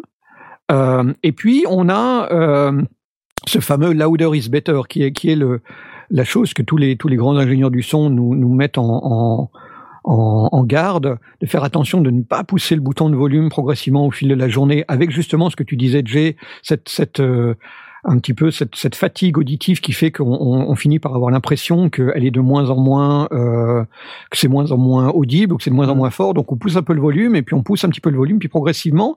Euh, on, on, en arrive à des niveaux qui sont complètement fous, qui donnent l'impression que c'est toujours la même chose, mais euh, en réalité, on, oui, comme euh, comme je lis sur le sur le channel, c'était de l'accoutumance. Mm. Euh, et, et d'ailleurs, euh, euh Fab Dupont euh, disait quand, quand vous quand vous mixez avant d'avoir eu mon cours, quand vous mixez, euh, allez vous coucher à la, à la, fin de votre journée de travail, ne touchez surtout à aucun des boutons de volume ni quoi que ce soit. Le lendemain matin, vous revenez après une bonne nuit de repos euh, et vous écoutez ce que vous écoutiez la veille et vous allez voir que le son, il est 5, 6, 10 décibels trop fort. Quoi. Et donc, il, il incitait de dire attention, surtout euh, ne, ne, ne, poussez pas ce, son. Et ce fameux louder is better, c'est ça ce qui a donné progressivement, parce que c'est pas arrivé d'un coup évidemment, progressivement les ingénieurs du son, les producteurs de programmes télévisés ou de, ou de publicité, de pousser un petit peu le compresseur, d'aller plus loin, plus loin, plus loin et d'arriver à des, à des niveaux qui sont complètement délirants. Ça commence à s'atténuer un petit peu. Euh, Alors, avec ça, le temps. effectivement, ça s'atténue parce que il y a eu euh, une guerre au Loudness War, parce que les artistes, ouais. les ingénieurs du son eux-mêmes ont dit euh, il y en a marre, euh, et parce que euh, c'est un truc, c'est c'est pas nouveau. Le, la, la, volonté de, de créer une mesure du loudness remonte à 2000, donc on est déjà à plus de 15 ans, et c'est en 2006, donc il y a déjà 10 ans que il y a eu au final un standard qui a été adopté par toutes les grandes industries et un standard international. Donc ceux qui ont défini ça sont les gens qui font partie de l'ITU, c'est l'International euh, Transmission, euh, je sais plus quoi. Donc c'est le, système de, c'est un, standard international sur les télécommunications. Euh, qui comporte les, les, gens du, euh, les, les, professionnels, euh, les producteurs de télévision, les directeurs de chaînes de télévision et, toutes ces, euh, tous les grands organismes, on leur a dit voilà, vous vous mettez ensemble et vous définissez vous-même un standard qui permet de définir au moins une mesure du loudness euh, sur lequel on puisse s'appuyer et sur lequel nous déciderons aussi ensemble comment l'appliquer, qu'est-ce qui est juste et qu'est-ce qui est pas juste. Alors ce standard, et attention à l'algorithme, c'est le ITU RBS 1770. Alors ITU, c'est le fameux institut euh, de, de, de télécommunications machin, là, international. Euh, R, c'est pour radio euh, radiodiffusion. BS, c'est broadcast. Broadcast. Euh, donc on est bien dans le, dans le principe de diffusion. Et le 1770, c'est le c'est le, le, numéro de, de, de, de l'agrément qui a été donné. Ah Depuis, il a eu une version 2, puis une version 3. Mais voilà, ça, ça c'est la base absolue sur laquelle on a défini ce qu'est l'intensité sonore perçue. D'accord. Euh, c'est pas parfait parce que ça dépend d'un individu à l'autre. Il y a des nuances et que c'est pas toujours évident de définir ces nuances, mais au moins on a une base sur laquelle tout le monde est à peu près d'accord et de se dire voilà si au moins on est dans cette gamme-là, on peut donner un nombre à, à, ce programme et ce nombre ou un certain nombre de nombres à, ce programme et avec ça euh, on va euh, on va pouvoir juger une publicité, euh, un, un, un, reportage qui se passe dans la rue, euh, un film télévisé, euh, une série, un, un, programme de sport. Tout va être défini sur ce même principe et on va pouvoir définir un créneau qui ne sera plus à ce moment-là basé sur le pic, mais sur le loudness, sur cette intensité qui va servir maintenant de référence. Alors pour ça, ce qu'on a fait, c'est que ils ont commencé par dire sur euh, le, programme, sur le son, on va donner une, on va faire une pondération en fonction de la fréquence. Euh, les médiums vont avoir plus de poids parce qu'ils sont plus importants. Les graves et les aigus vont avoir moins d'importance, donc ils vont être pondérés euh, de manière différente sur le euh, sur le calcul. Donc il y aura vraiment euh, de telle fréquence à telle fréquence. Il y a, y a une vraie courbe qui est appliquée, euh, multiplicative, sur le sur le, le, le programme qui est, qui est donné. Et donc on donne moins d'importance aux basses et on donne plus d'importance aux médiums et on donne un peu plus d'importance aux aigus parce que c'est ça aussi qui va qui va ou en tout cas au, au médium qui va donner la, le maximum de perception. Donc ça c'est la première chose. C'est ils sont mis d'accord sur la courbe euh, de, de, de, du filtre et qui, qui va servir pour, le, pour les coefficients et qui d'ailleurs ressemble assez fort à quand on, quand on pose un coupe bas sur une voix ou quelque chose comme ça qu'on coupe en dessous des, des, des 100 Hertz, ben finalement on voit exactement la même courbe. On a, on a une courbe qui est flat de 100 à 1000 Hertz qui descend progressivement à partir de 100 Hertz vers le bas et qui monte au-dessus de 1000, de 1000 Hertz de quelques, décibels pour donner un petit peu plus de, poids sur le haut médium. Et, euh, ces coefficients-là vont permettre de, donner un chiffre. Euh, il y a une petite note euh, dont je vais que je vais passer très rapidement. C'est dans le cas du surround, on va avoir une pondération différente entre les sons qui sont sur l'avant et les sons qui sont sur l'arrière, de manière à donner aussi une, importance différente entre l'avant et l'arrière. Et ça nous donne une nouvelle unité qui s'appelle le LU. Euh, le LU, qui est une unité relative, c'est le Loudness Unit. Euh, ça tombe bien, c'est un acronyme, mais il est assez facile à comprendre. Le Loudness Unit, qui est une unité relative, qui s'exprime, enfin qui se, qui passe de 1 euh, de 1 LU à 2 LU à 3 LU. Ce sont, c'est équivalent, c'est la même échelle que des décibels. Donc on ne dit pas des dB LU, euh, vendredi, euh, j'en ai parlé, j'étais un peu fatigué parce qu'il était 2 heures du mat et, euh, et que du coup j'ai dit dBLU, mais c'est pas correct, c'est des LU, c'est l'unité relative. Et il y a le LUFS parce qu'on a besoin d'une unité absolue que l'on peut définir ensuite en signal électrique. C'est le LU full scale, exactement comme le dBFS. On parle aussi, et si vous cherchez un petit peu sur le web, vous allez entendre parler aussi du LKFS. C'est tout simplement parce que ce filtre appliqué euh, des fréquences euh, s'appelle le facteur le, weighting K et donc on- les Américains ont préféré l'appeler le LKFS au lieu du LUFS. Mais c'est le même, c'est la même unité. Et le principe, c'est que entre la, la, la valeur relative, l'unité relative et la valeur euh, full scale, 0 LU est égal à moins 23 LUFS. C'est tout. Point. On est d'accord. Et LUFS devient le 0 LU, donc ce qu'on utilisait avant, et d'ailleurs euh, ramène les ingénieurs du son du, temps de, l'analogique, le 0 LU correspond à ce qu'on utilisait avant comme notre 0 dB, sur lequel on, pouvait parfois aller plus haut, parfois aller plus bas, et, et, et on gérait notre notre euh, notre mix sur cette base-là et non pas sur une sur une échelle full scale. L'échelle full scale, elle est à moins 23, donc potentiellement elle peut aller plus haut. Euh, et évidemment, zéro full scale, euh, zéro euh, LUFS, c'est le, le zéro absolu qu'on ne peut pas atteindre euh, de la même manière que euh, le, le DB full scale. Mais du coup, ça change quoi si euh, si on arrive à à comment à, à se rabaisser à un repère qu'on avait au, du temps de l'analogique? Euh, La, la, la, di- la différence, c'est que dans l'analogique, on était aussi sur le principe d'une valeur crête. Ouais. qui était euh, une valeur de, de type vue, c'est-à-dire euh, grosso modo euh, 50 millisecondes, la moyenne de 50 millisecondes, ouais. euh, c'était une valeur crête qui, que, que l'on voyait, euh, qui était un petit peu pondérée à cause des 50 millisecondes, mais euh, ce n'était pas la valeur d'intensité que l'on avait. Cette valeur d'intensité, on la voyait quand on voyait l'aiguille qui bougeait pratiquement pas, on savait qu'on avait une grosse intensité.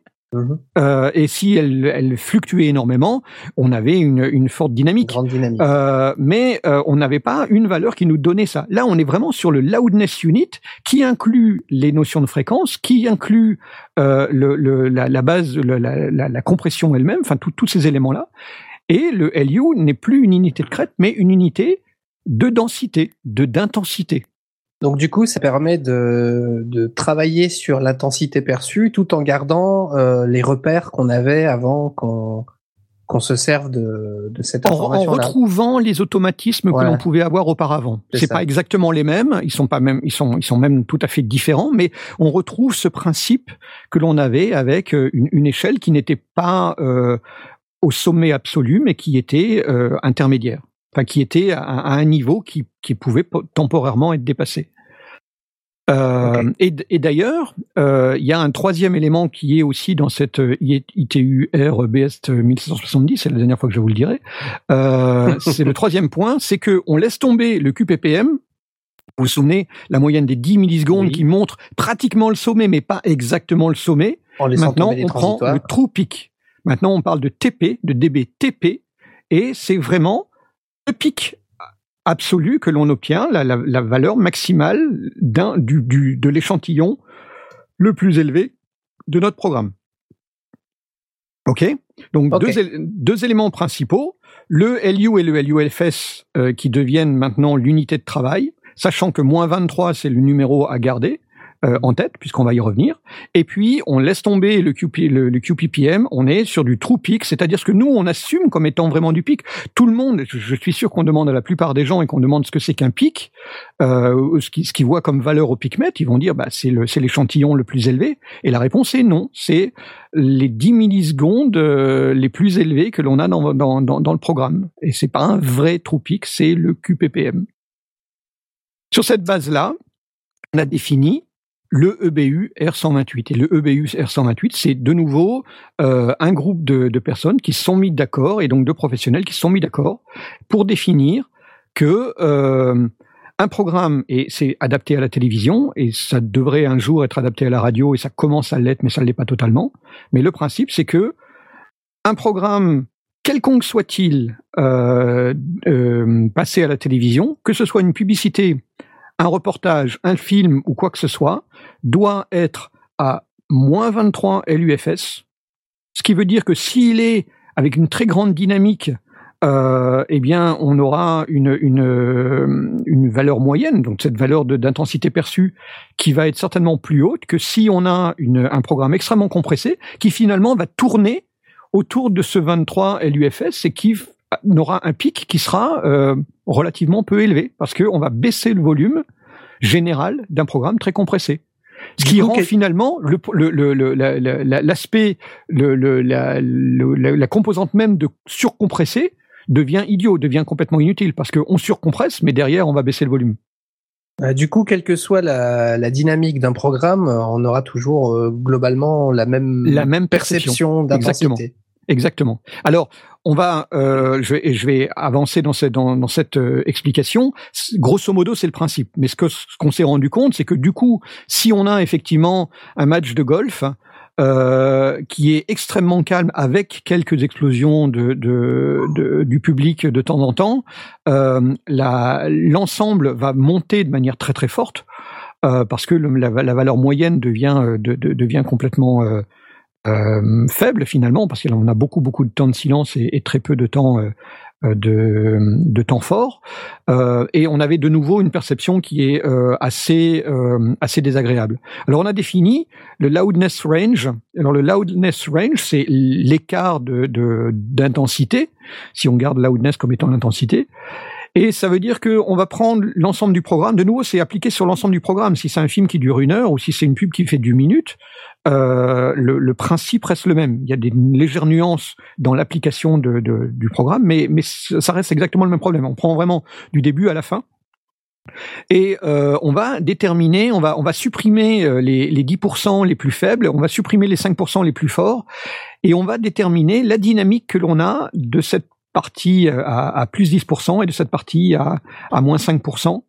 Euh, et cette, euh, ce dynamic range, le, ce, ce dynamic range va être utilisé pour déterminer grosso modo ce qui sera perçu par les auditeurs et ce sera une, une, un conseil, euh, une recommandation de, de, de la R128 d'avoir un dynamic range qui est dans une certaine valeur. Donc en fait, on va pas demander aux gens d'avoir un programme avec une dynamique absolue et délirante.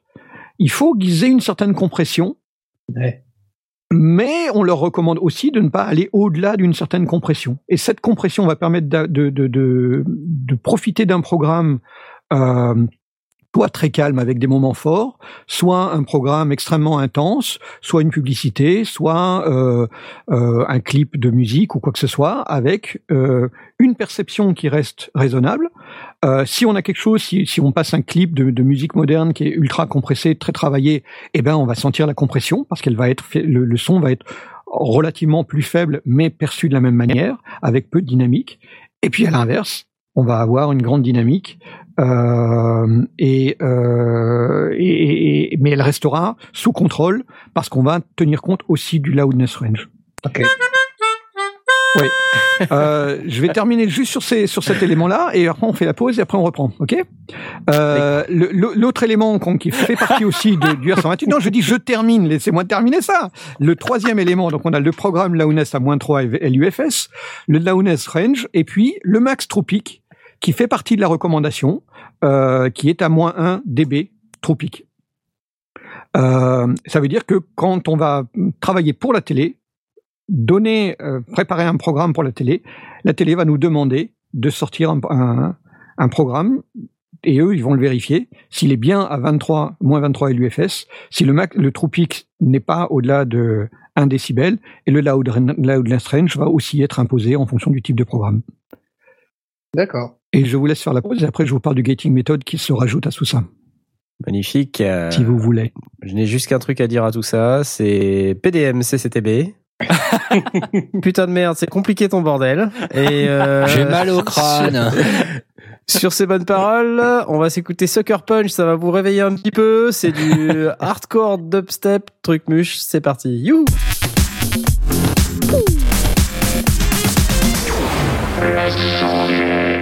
Nous revoilà, ça y est, on est réveillés, ouais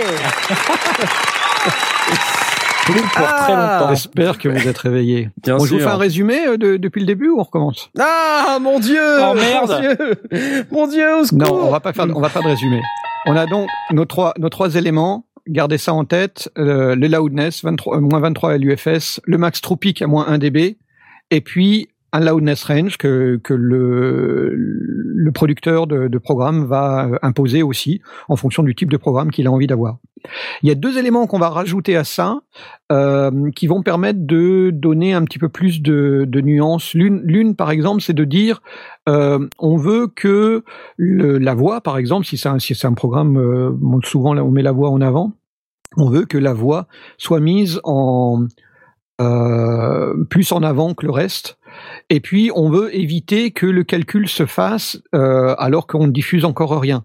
Euh, juste pour être clair, ce moins, moins 23 LUFS, c'est depuis le début jusqu'à la fin du, euh, du, programme. Donc, si c'est un programme qui dure une heure, on lance le chrono, enfin, on lance la mesure à partir du début, puis le calcul se fait, l'intégration se fait jusqu'à la fin, et, et, et on doit viser à la fin du programme à avoir une, une moyenne de 23. euh, Excuse-moi, ça, donc, ça implique qu'on doive euh, analyser tous les programmes en avance, hein, on est d'accord Ouais. Et quand tu et quand tu la, la- la télévision te demande de faire un programme, euh, un reportage, une interview ou ce que tu veux, et de et de donner euh, le la, vidéo avec le son à, à- au producteur de, de contenu, euh, enfin au producteur de, de télé, euh, il va vérifier. Et si t'es pas dans les clous, il va te dire non refais. Parce que auparavant, quand on était dans, le- dans le cadre d'un, de simple pic, il pouvait dire oh attends t'es un décibel trop haut, bah je normalise à un décibel plus bas et puis l'affaire est jouée. Mais comme là on parle de loudness et que ça euh, inclut à la fois le true peak mais aussi cette euh, ce loudness, ça veut dire que tu vas jouer sur la compression. Et jouer sur la compression, on sait très bien que ça a une influence sur les fréquences et sur des tas de choses. Donc on peut pas se contenter de dire euh, ok c'est ce que tu m'as donné mais je rapplique un compresseur dessus. Ça, ça se fait pas. Le truc il est masterisé, Mhm. il est prêt. Donc c'est il, il revient en disant euh, c'est rejeté, c'est pas bon, euh, t'es pas dans les clous. Et les clous, c'est moins 23 l'UFS, le peak à moins 1 dB et, et un loudness, range qui est dans, le, dans ces clous-là. T'es pas dedans, t'es pas dedans. Mm. Alors, ce qu'ils ont, ce qu'ils ont rajouté à ça, c'est le principe du gating. Euh, c'est-à-dire que euh, dans le, tout ce qui est en de 10 décibels en dessous du programme loudness qui est euh, demandé ne, va être pondéré de manière différente. Quand on est en dessous, on va pas en tenir compte pour un certain nombre d'éléments. Et tout ce qui est en dessous de 70 ou 70 décibels sous le LUFS, euh, on l'ignore complètement. On ne, calcule même pas l'intégration. Ce qui permet d'avoir ben, justement les amorces, etc., qui normalement n'ont pas de son, et qui permet de régler cette partie-là. Et puis ensuite, ben, le programme démarre et on a le, le calcul commence à, à démarrer. Euh, c'est c'est- pour ça qu'il y a trois modes et qui sont, quand on utilise les, les, les systèmes de, de visualisation, les trois modes apparaissent. Euh, il y a le momentary qui correspond presque à, au, au vumètre que l'on avait avant. Euh, et qui va être euh, finalement le, la moyenne tournante de 400, milli- 400 millisecondes, sans tenir compte du gate. Donc on a à tout moment euh, une valeur qui fluctue de manière importante sur les 400 dernières millisecondes. On a le short term qui est de 3 secondes, des, les dernières secondes, la moyenne des trois dernières secondes, et qui sont des indicateurs pour définir bah, justement la, la, avec l'habitude, on finit par être capable de voir à quel point on est compressé ou, à- ou à quel point on ne l'est pas. Si on a si on a un, momentary, un short term qui varie beaucoup, euh, ça veut dire qu'on va avoir une grande dynamique. S'il varie peu, euh, ça veut dire qu'on a beaucoup de compression. On va pouvoir utiliser ça Mhm. comme, comme élément de compression. Et puis on a l'intégration. Donc on a vraiment du début jusqu'à la fin du programme en utilisant les deux gates. Le, le- le- le gate à 10% sous le long terme et puis le, le gate à, à 70% qui arrête la, enfin qui, qui ne tient pas compte de, du, du- qui arrête de calculer parce que c'est idiot de, Mhm. calculer un truc qui est considéré comme du silence.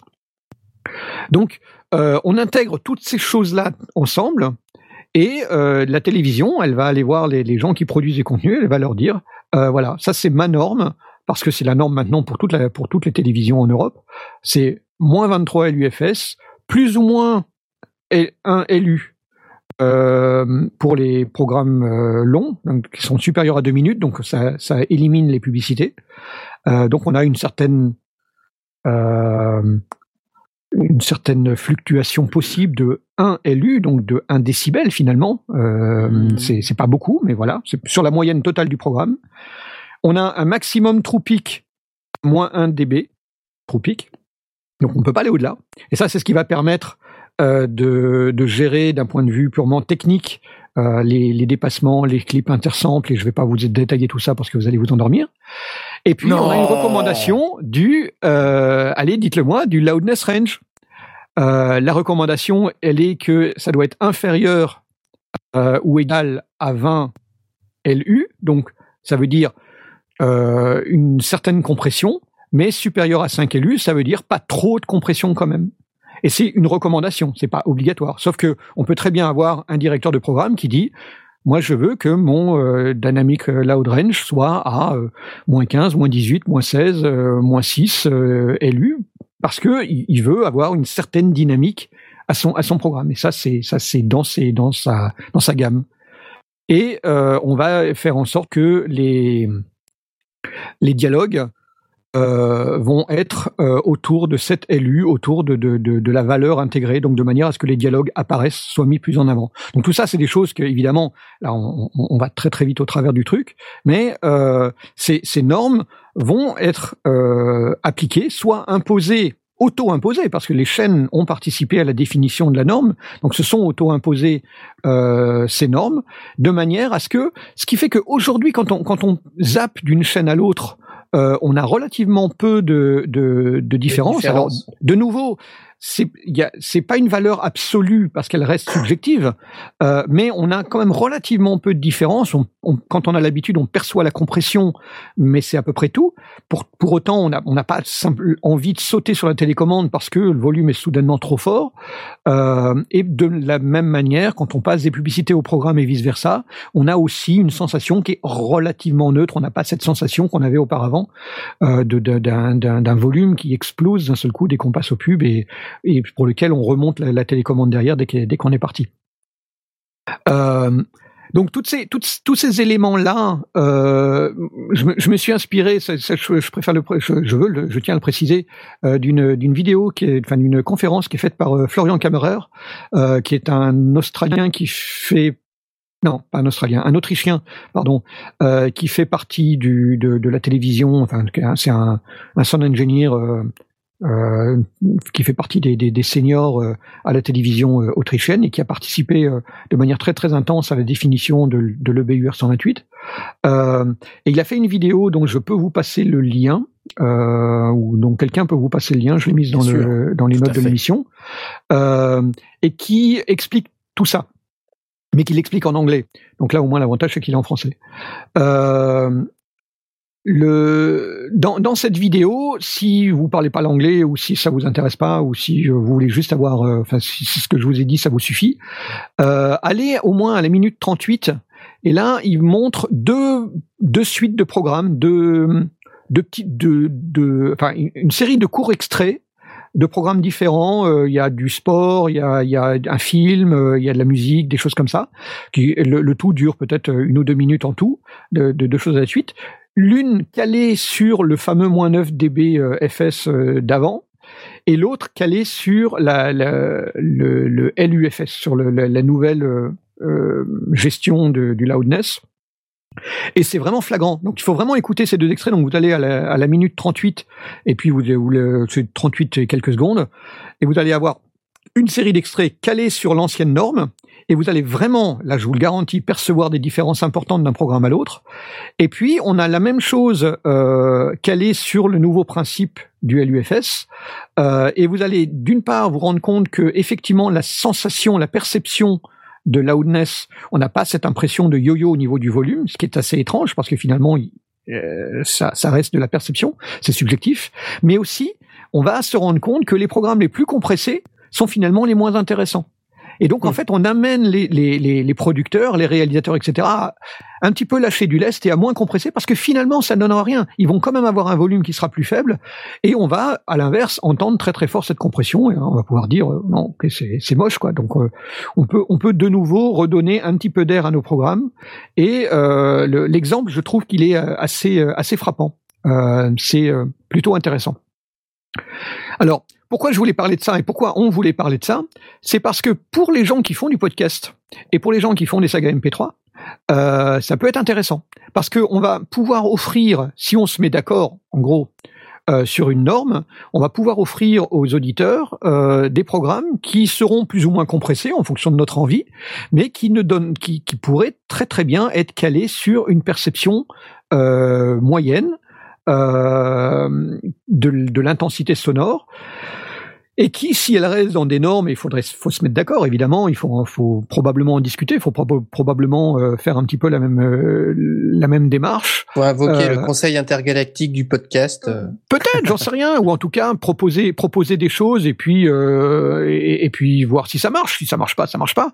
Parce que ce qu'on, ce qu'on réalise, c'est que, alors les radios n'y sont pas encore totalement, mais certaines commencent à travailler euh, le, le truc, et on voit que euh, iTunes, Spotify, euh, euh, YouTube aussi appliquent euh, le même principe.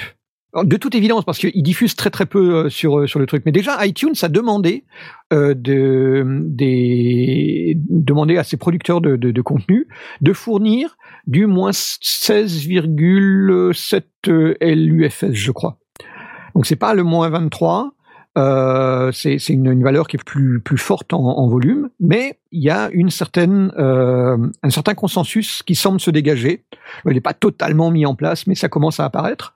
Euh, alors pourquoi moins 16 LUFS et pas moins 23 C'est parce que actuellement euh, les appareils ne sont pas prévus pour pouvoir monter le, le volume de manière à pouvoir l'entendre de manière confortable, quelles que soient les circonstances. Euh, quand on regarde la télé, en général, on est dans son salon. C'est pas forcément toujours le cas, mais c'est souvent dans son salon, dans sa cuisine. Euh, et du coup, euh, moins 23, ça collait plutôt bien. Et puis, on a la capacité de monter le volume de toute façon, parce que derrière, c'est la perception, elle est moyenne. Donc, euh, l'auditeur qui veut écouter, enfin, le spectateur qui veut écouter fort, bah, il va monter le volume. Celui qui veut l'écouter calmement, il le baisse. Euh, et euh, le, et, et c'est l'auditeur, enfin le téléspectateur qui fait ce qu'il veut. Le problème qu'on a avec nos smartphones, nos, nos lecteurs MP3, etc., c'est que on n'a pas cette latitude que l'on peut avoir dans son salon, euh, surtout avec les normes de, de, de protection euh, sur les sur les haut-parleurs sur les sur les oreillettes etc euh, qui fait que c'est pas euh, c'est pas aussi simple. Donc moins 23 c'est perçu comme étant peut-être un peu trop bas pour la plupart des appareils aujourd'hui. Et on se rend compte que grosso modo si on était à moins 16 ce serait déjà pas mal. Euh, entre moins 16 et moins 20 en tout cas. Tout en gardant euh, le max euh, peak à moins 1 dB. Et si on fait ça euh, on va pouvoir proposer des programmes plus ou moins compressés qui seront audibles à peu près dans toutes les circonstances, qu'on soit dans le bus, dans la voiture euh, ou dans son salon, euh, qui n'auront pas trop de compression, mais pas trop peu non plus.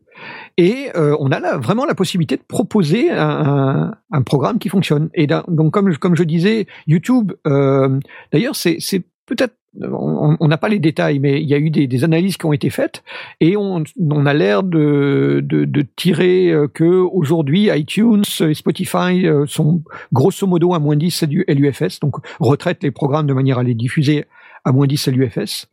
Euh, et YouTube serait peut-être même plus bas, à moins 14, probablement parce que il est, euh, il semble que les, gens qui regardent YouTube, c'est plutôt sur l'ordinateur et pas encore trop sur euh, dans le bus. Euh, peut-être qu'ils regardent sur leur téléphone, mais peut-être plus au calme, j'en sais rien. En tout cas, YouTube a, appliqué une norme qui commence à être un petit peu plus confortable. Et de nouveau, un dynamic range qui est bah, parfois un peu court. Donc iTunes, il disait que c'était quelque chose de l'ordre de, de, de 4,2, ce qui fait quand même une, une dynamique assez réduite. On reste quand même à un truc très très compressé. Mais euh, YouTube a l'air d'être sur un, un dynamic range qui est proche de 10. Donc ça commence à avoir une belle dynamique. Et tout ça, c'est des choses qui sont en dehors de notre portée. Hein. Euh, C'est aussi une des raisons pour lesquelles on disait, si on poste un truc sur YouTube, euh, il y a un retraitement du son, certes, il y a une recompilation du son, certes, mais en plus, il y a un recalcul très clairement sur le LULFS de manière à, à diffuser euh, YouTube à, à un niveau qui, con- qui, qui convienne à tout le monde et qui ne nous, nous fasse pas, quand on écoute YouTube, qui ne nous fasse pas passer euh, sur la- le, le bouton de, de volume en permanence à pousser ou à, ou à baisser. D'ailleurs, Ça arrive encore. Hein, ça arrive euh, encore, ça arrive encore parce que moins 16 LUFS c'est pas c'est pas l'absolu, mais pas flagrant. euh, mais ça commence à, à- à s- à s- un petit peu se, se caler, se stabiliser. Euh, Aujourd'hui, on réalise que même des producteurs de CD commencent à recommander le moins 16, qui a l'air d'être à peu près euh, une, la, norme radio qui semblerait se dégager et qui, a priori, un, un jour ou l'autre, devrait être la, la, la, la norme sur laquelle on pourrait tomber d'accord. Et si on pouvait tomber d'accord euh, entre les, les, les réalisateurs de, de, de, contenu audio, que ce soit des podcasteurs euh, ou que ce soit des gens qui, fait, qui faisons des, des, des histoires audio, on pourrait euh, tomber d'accord sur un truc de genre euh, moins 16 LUFS en utilisant les mêmes outils. Euh, un, un, taux de compression, un dynamic range pour lequel on pourrait aussi se mettre d'accord plus ou moins. Un max TP à moins 1 dBTP, comme tout le monde. Et euh, ça permettrait aux gens qui écoutent des sagas MP3 ou des, des des podcasts, de ne pas être en permanence à dire ah mince mais c'est trop faible, ah tiens d'un seul coup je m'explose les oreilles parce qu'il passe d'un programme à l'autre.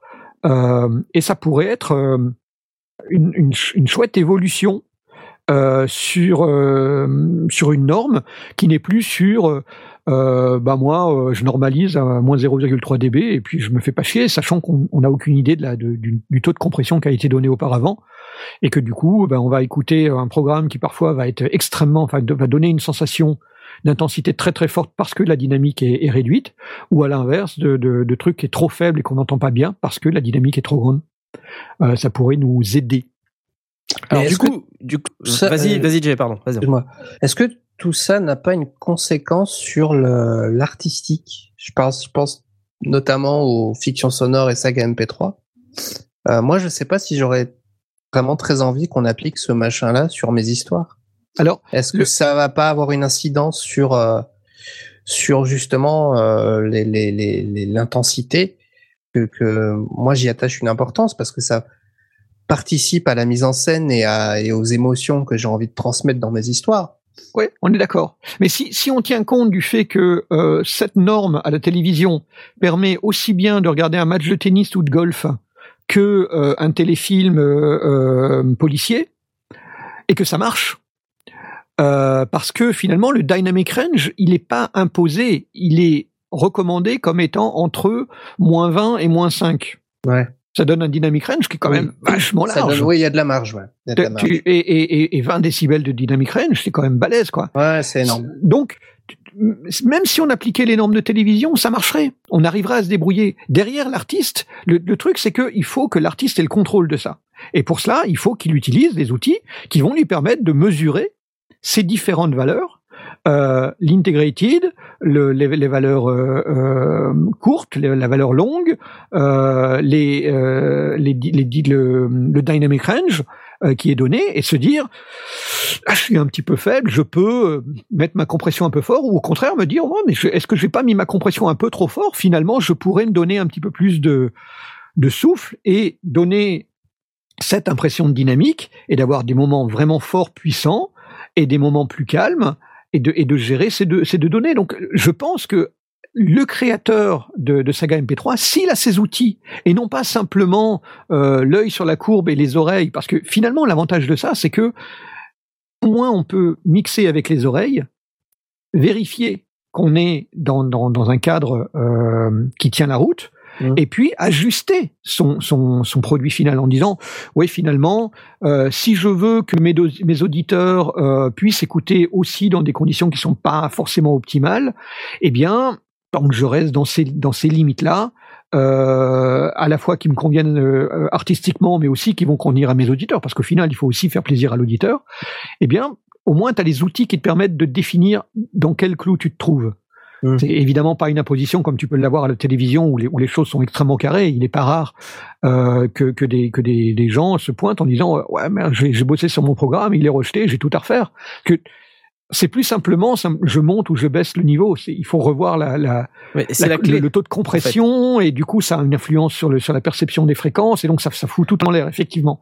C'est un, euh, un, peu, euh, excuse-moi, je t'interromps, mais du coup, en fait, on, ce qu'on dit là, c'est qu'il faut que les artistes eux-mêmes ou euh, du moins leurs ingénieurs du son, euh, et puis pour, dans le cas des gens qui font du podcast ou de la série MP3, c'est qu'on soit en plein contrôle euh, de la compression, du volume sonore, de manière à pouvoir rester dans ces clous-là pour que ouais. sur des systèmes qui sont compatibles avec la norme BUR 128 ou au moins qui s'en approchent, ouais. on ait un programme audio qui sonne correctement. Qui sonne exactement comme tu l'as mixé. Ouais. Voilà. Avec avec suffisamment, en tout cas, le, truc, c'est que c'est pas quelque chose qui est tombé du ciel par une, série d'experts euh, euh, ou de pseudo-experts qui ont fait euh, l'ENA. Ça vient de la profession. C'est la profession qui s'est dit à un moment donné, on peut plus, c'est plus possible. Le loudness war, il y en a marre. Euh, on veut redonner de la dynamique. Ça, ça devient la course à l'échalote c'est absolument insupportable. Tout le monde s'est mis d'accord sur le fait que c'était insupportable. Ils ont commencé par la télévision. Ils ont dit OK, comment on va définir le loudness Ça a pris quelques années, je crois cinq ou six ans. Euh, ils ont défini le loudness en discutant entre les professionnels, entre les euh, TC Electronics, toutes les grandes marques de, hardware, les producteurs de musique qui sont et les producteurs de programmes télévisés sont mis ensemble, ils ont défini ce que c'était le loudness. Quand ils se sont mis d'accord, ils se sont d'abord mis d'accord sur le fait que c'était pas une norme absolue et qu'il fallait euh, admettre qu'elle serait imparfaite. Donc ils ont donné quelques quelques nuances. Et euh, une fois qu'ils ont appliqué ces normes-là, ils ont défini soit des normes physiques, donc vraiment le moins 23 euh, LUFS. Si tu présentes un truc à, à moins 21 LUFS, ton programme, il est jeté. Quoi. Ils en veulent pas, ils l'acceptent pas. Euh, on va dire non, désolé, re, re, repasse au banc parce que c'est pas bon. Euh, si tu le sors à, à moins 23,5, t'es dans les clous, il y a pas de problème.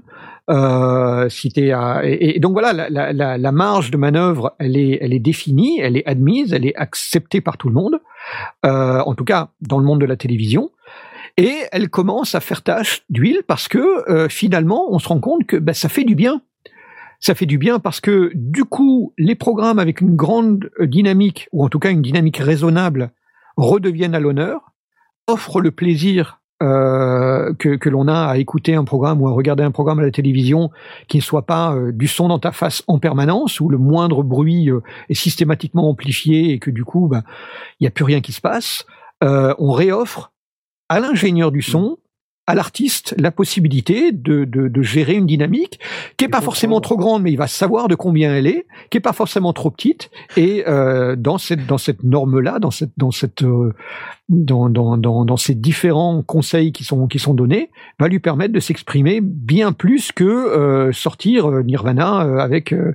des, des, des, taux de compression tellement délirants et... que, que c'est moche quoi et Blast. Euh, oui. Du coup, quel, quels outils, euh, parce que finalement c'est ça qui va intéresser aussi pas mal nos auditeurs, euh, c'est comment ils peuvent faire pour euh, se mettre à la page, du coup, pour, pour avoir accès à toutes ces mesures et, et, et se mettre en règle, en quelque sorte. Alors l'avantage c'est que la, la, norme R128 euh, a été, euh, elle est euh, open bar open, ouais, open source ou je sais pas quoi. En tout cas, la, la, la, la méthodologie est, est, libre, elle est accessible.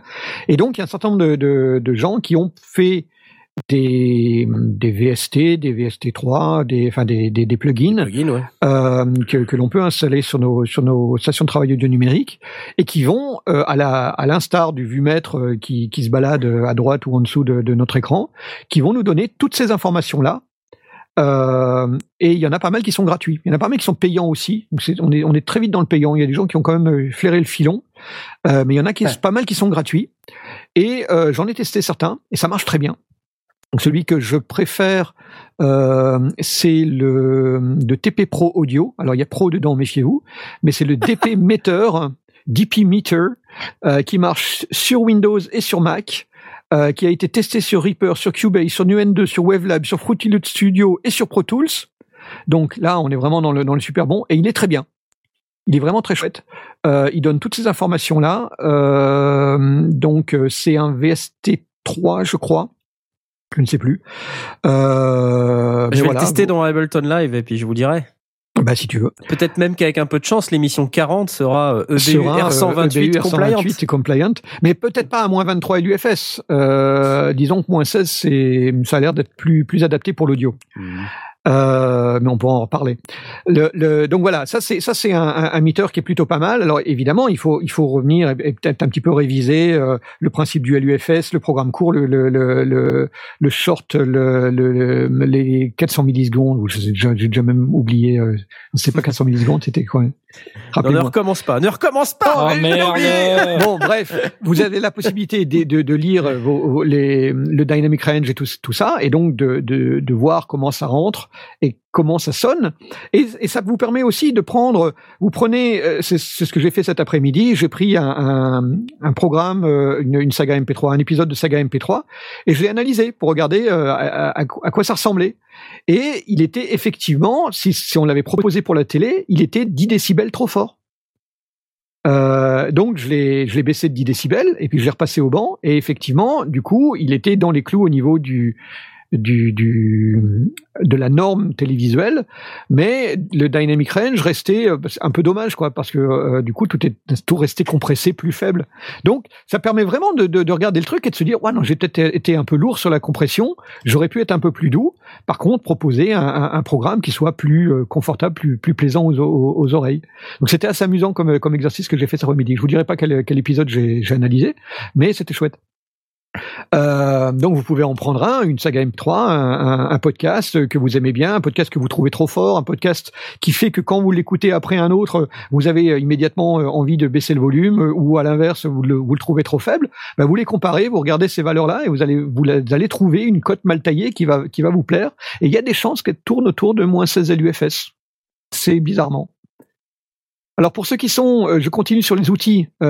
Pour ceux qui sont sur Cubase ou Nuendo, il y a Steinberg qui propose un, un plugin qui s'appelle le SLM 128.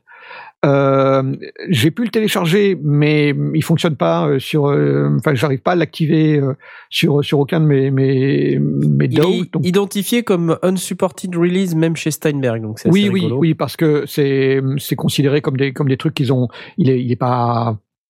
Euh, il est pas supporté quoi. quoi. Il est ouais. il est il est cadeau, mais euh, il est il est reconnu comme fonctionnant très bien. Euh, moi, j'ai testé et ça fonctionne aussi. Euh, ceux qui possèdent euh, Adobe Audition, Adobe Audition, le CS6, là en interne, on a la possibilité d'analyser un programme et même de normaliser sur la base de l'EBUR 128. L'audition CS3 ne l'a pas. Euh, et, mais par contre, on peut installer les, les, plugins sans aucun problème. Et Reaper n'en a pas et on peut installer les plugins. Mais euh, j'ai vu que dans, en, en, fouinant un peu sur le chez, chez Cocos, euh, ils en parlent et il, il, se pourrait qu'une des prochaines versions euh, euh, le propose en, en natif. Qu'est-ce que j'ai d'autre à vous proposer? Euh, Tone Booster, celui-là est vraiment très très chouette. Tone Booster TB EBU Loudness. Tone Boosters. Euh, ça marche sur Mac et sur PC. Ça fonctionne très bien. Je l'ai trouvé très très sympa. Et ça, c'est pas gratuit pour le coup.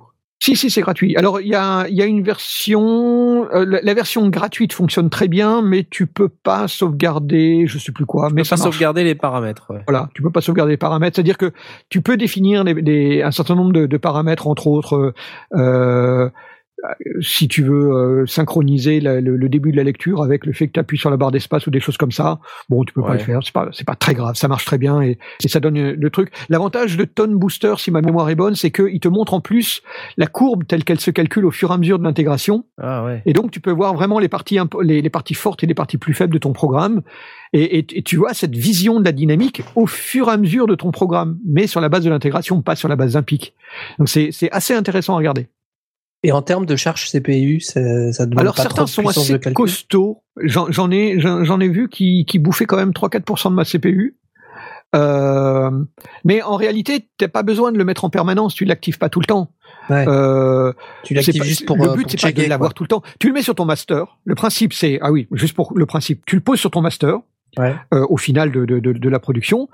Et puis, de temps en temps, tu l'actives et tu fais tourner ton programme. Mais il faut vraiment faire tourner ton programme dessus. C'est-à-dire, il y a, il y a oui, il faut que ça puisse mesurer. il faut que ça moyenne. mesure au fur et à mesure que ça se, ça se lit. Ouais. Il y a certains, certains qui vont permettre de, le lire en, en, accéléré et de te produire directement le, le résultat. Et d'autres, tu lis vraiment ton programme et puis tu vois la, la valeur qui évolue, qui se stabilise au, fil, au fil du temps. Et, euh, et tu vois dans, dans, dans quelle direction tu, tu vas. Et c'est en général largement suffisant. Euh, mais voilà, ça, ça c'est le principe. Et effectivement, euh, vu que ça consomme quand même quelques pourcents de CPU, euh, bah, il est peut-être pas utile de l'activer tout le temps. Mm. Par contre, euh, le, le, jour où on a un vumètre qui n'est plus en, en, DB full scale, mais en LUFS, ou en tout cas en LU, ça pourrait être vachement intéressant. Sur une valeur short ou une, sur une valeur instantanée, ça peut être intéressant d'avoir d'avoir ça. On verra comment ça va évoluer dans le temps, mais ça pourrait être chouette. Euh, où est-ce que j'en suis dans mes, dans mes trucs? Ah oui, sur Linux, ceux qui veulent travailler sur Linux, il euh, y a le EBU Meter euh, qui tourne sur linuxaudio.org. euh, qui a l'air de fonctionner sur Audacity. Une des questions qui m'avait été posée, c'est qu'est-ce que je fais moi pour le faire sur Audacity? J'en ai pas trouvé, hormis apparemment euh, Audacity sur Linux qui fonctionne, mais je vais continuer à chercher pour voir euh, s'il n'y a pas moyen d'en trouver un qui, qui fonctionne sur Audacity. Euh, en tout cas, de toute façon, sur Reaper, ça marche très bien. Et puis, euh, il y a une... euh, ça, ça, ça vient plutôt du, du monde de, de, de la vidéo. C'est euh, R128 Gain, euh, qui est un, un plugin FFmpeg, donc plutôt orienté vidéo, euh, qui est plutôt, enfin, qui, est, qui, qui est du même principe et qui peut, je crois, fonctionner en batch bah, du même principe que le FFmpeg. D'autres questions non, non, mais je crois que c'est très complet, très exhaustif. Oui, très exhaustif. Et dans le chat, on nous parle aussi euh, de TT DR Meter, qui est à la fois un standalone et un VST, et on récupère tout un tas d'infos, nous dit Franz Wam, et c'est gratos. Ah, eh ben, Euh, c'est bon à savoir. Ouais, je connais pas celui-là, mais effectivement, ça peut être chouette. TT DR Meter. Donc, euh, on essaiera de voir. si Ouais, on donc en tant que standalone, on peut on peut utiliser euh, avant de faire son master pour vérifier si son si son truc fonctionne. Donc ouais, ça peut être vraiment une chouette euh, une chouette source. Il y en a d'autres. Hein. Il y a Urban Loudness Meter, euh, il y a le ACR 128 que j'ai testé, mais que je trouve pas très intéressant parce que lui, il est euh, le ACR 128 quand on quand on le teste, à un moment donné, il dit ah trop haut. Il, il vérifie simplement qu'on est dans les dans les clous. Mais euh, du coup, c'est trop tard quoi. Il te dit pas de combien on est plus dans les clous. C'est un petit peu dommage. Ouais. Alors le, le truc qu'il faut aussi savoir, c'est que euh, hormis euh, sur Audition CS6 où euh, il va simplement faire une normalisation pour caler au, au, au moins 23 LUFS, ce qui est un petit peu limité parce que du coup on voudrait aussi peut-être retoucher à notre, à notre compression. Le, le- le- les autres, c'est un principe. On fait une analyse. De cette analyse, on se dit ah ouais, effectivement, on est peut-être un peu trop haut. Je vais baisser mon gain. Euh, ou je vais baisser euh, telle ou telle piste et je vais retravailler mon mixage. C'est pas un truc automatique où il y en a, peut-être, mais en tout cas pas parmi les gratuits. Ou j'en ai pas vu parmi les gratuits, à part peut-être le FFmpeg R128 Gain. Oui, ça, Euh, ça reste à des. ça, ça reste un, un- un outil, c'est un, un vumètre, c'est une information Oui, qui t'est donnée sur lequel mesure, tu vas ouais. travailler. C'est pas un truc sur lequel tu dis, ok, si t'es hors des clous, euh, mets-moi une moulinette dessus et puis euh, sors-moi, sors-moi quelque chose, quoi. Ouais. Donc euh, voilà, ACR 128 qui dit, euh, bah non, t'es hors des clous, euh, va te faire foutre. Euh, Il y a OFA for You Meter, euh, Fader NMS Pan, euh, qui a l'air de permettre de, à la fois d'avoir la mesure, mais aussi de, de, de gérer les niveaux. Donc ça peut être intéressant. Et l'autre chose qui, pour moi, servira aussi de conclusion, c'est que dans le monde de la télé, donc là, là, on est, on est sur du, sur 2, 2, 2.0 en général, parce que du podcast, on va pas le diffuser en 5.1. Euh, de la saga MP3, parfois, on va la diffuser en, en, en 5.1. Ça marche aussi en 5.1. Euh, donc, euh, il y a, on, va soit travailler sur uniquement les deux canaux euh, droite-gauche, soit on va travailler sur un surround. Et les, et les valeurs à ce moment-là seront euh, différentes en fonction du surround. Voilà. Ok. Très très bien. Eh bien, voilà, je me disais justement que ça faisait à peu près une heure que tu avais commencé cette explication. Toi, j'avais, je sais ce que j'avais calé. Je suis fou. C'est vrai? T'avais calé une heure? Ouais. Ah, d'accord. c'est- c'est- Oui, parlons-en la prochaine fois. Bon, je vous, je vous recommande, euh, je vous recommande d'aller quand même voir cette vidéo de, de Flor- Florent Kammerer parce que c'est vraiment très très bien fait. Et vous allez comprendre encore mieux qu'après mes explications. Puis en plus, vous aurez les, les- les images. Donc, euh, Ok, bah, oui, l'ai je posté sur, plus, euh, j'ai- sur Twitter. posté le lien. Donc voilà. J'ai j'ai posté le lien sur le chat et sur Twitter, donc si vous voulez regarder la conférence, ça a l'air intéressant. Euh, bah super, je vous propose de passer euh, maintenant euh, à la rubrique des, des coups de cœur. Ça vous va? Bah ouais. Yes. avec plaisir. Allez, yo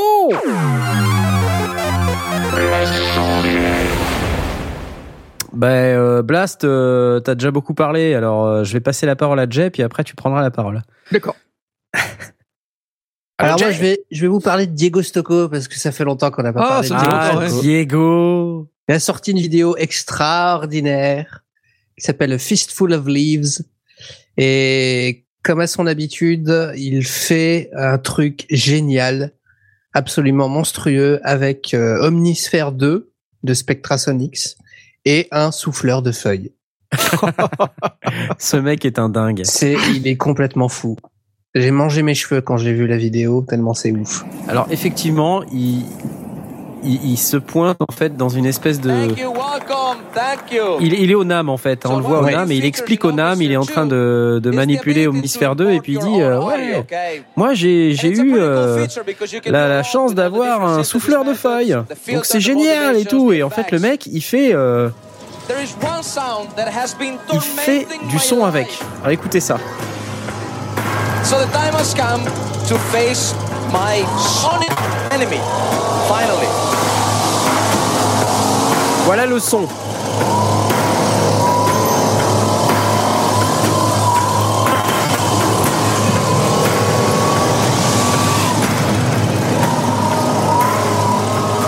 Et- avec ça, en fait, il en fait plusieurs parties. original sound. On top of that, I am adding a very unique effect that comes with Omnisphere 2 called Inner Space. Inner Space takes the sonic qualities of one sound and applies to another sound.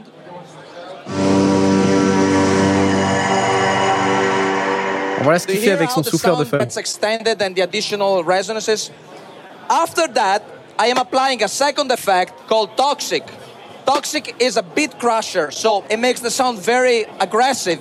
However, you can modulate different parameters with different modulation sources like LFOs, envelopes, and other things. So in this particular case, I am modulating the cutoff of Toxic with an LFO, and this is how it sounds now. Il est incroyable. C'est génial. Let's go to the second element. Alors là, il fait une batterie avec. Il euh, fait des percus avec un souffleur de This is a very interesting part because, as you just heard, there is a very distinct kick drum sound and a snare drum sound, okay? But they are on the same part, and as you can see, they are triggered by the same arpeggiator.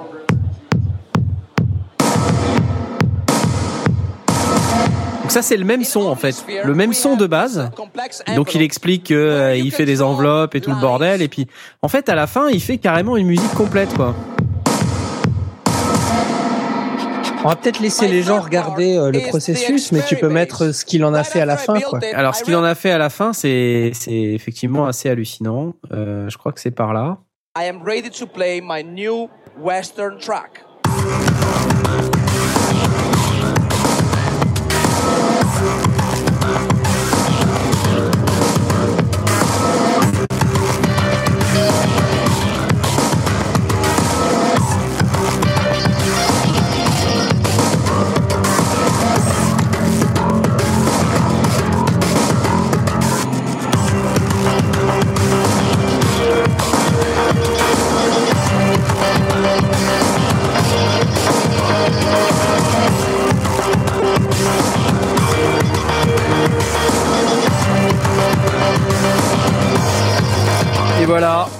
Il est incroyable ce Donc c'est c'est juste n'importe quoi. C'est à la base un souffleur de feuilles. euh, Vous avez entendu.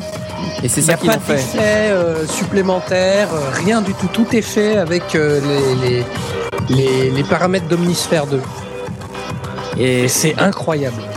Oui, donc en fait, pour répondre à la question qui est en train de se poser sur le channel, oui, c'est 100% issu 100% du souffleur. issu du souffleur. Mais euh, il utilise un instrument qui s'appelle Omnisphere 2 de Spectrasonics pour pouvoir euh, évidemment retraiter le son et en faire ça. Euh, Voilà. excusez-moi, je débarque un peu. Blast a fini de parler là, hein, c'est ça, non? Je suis parti faire autre chose du coup et euh...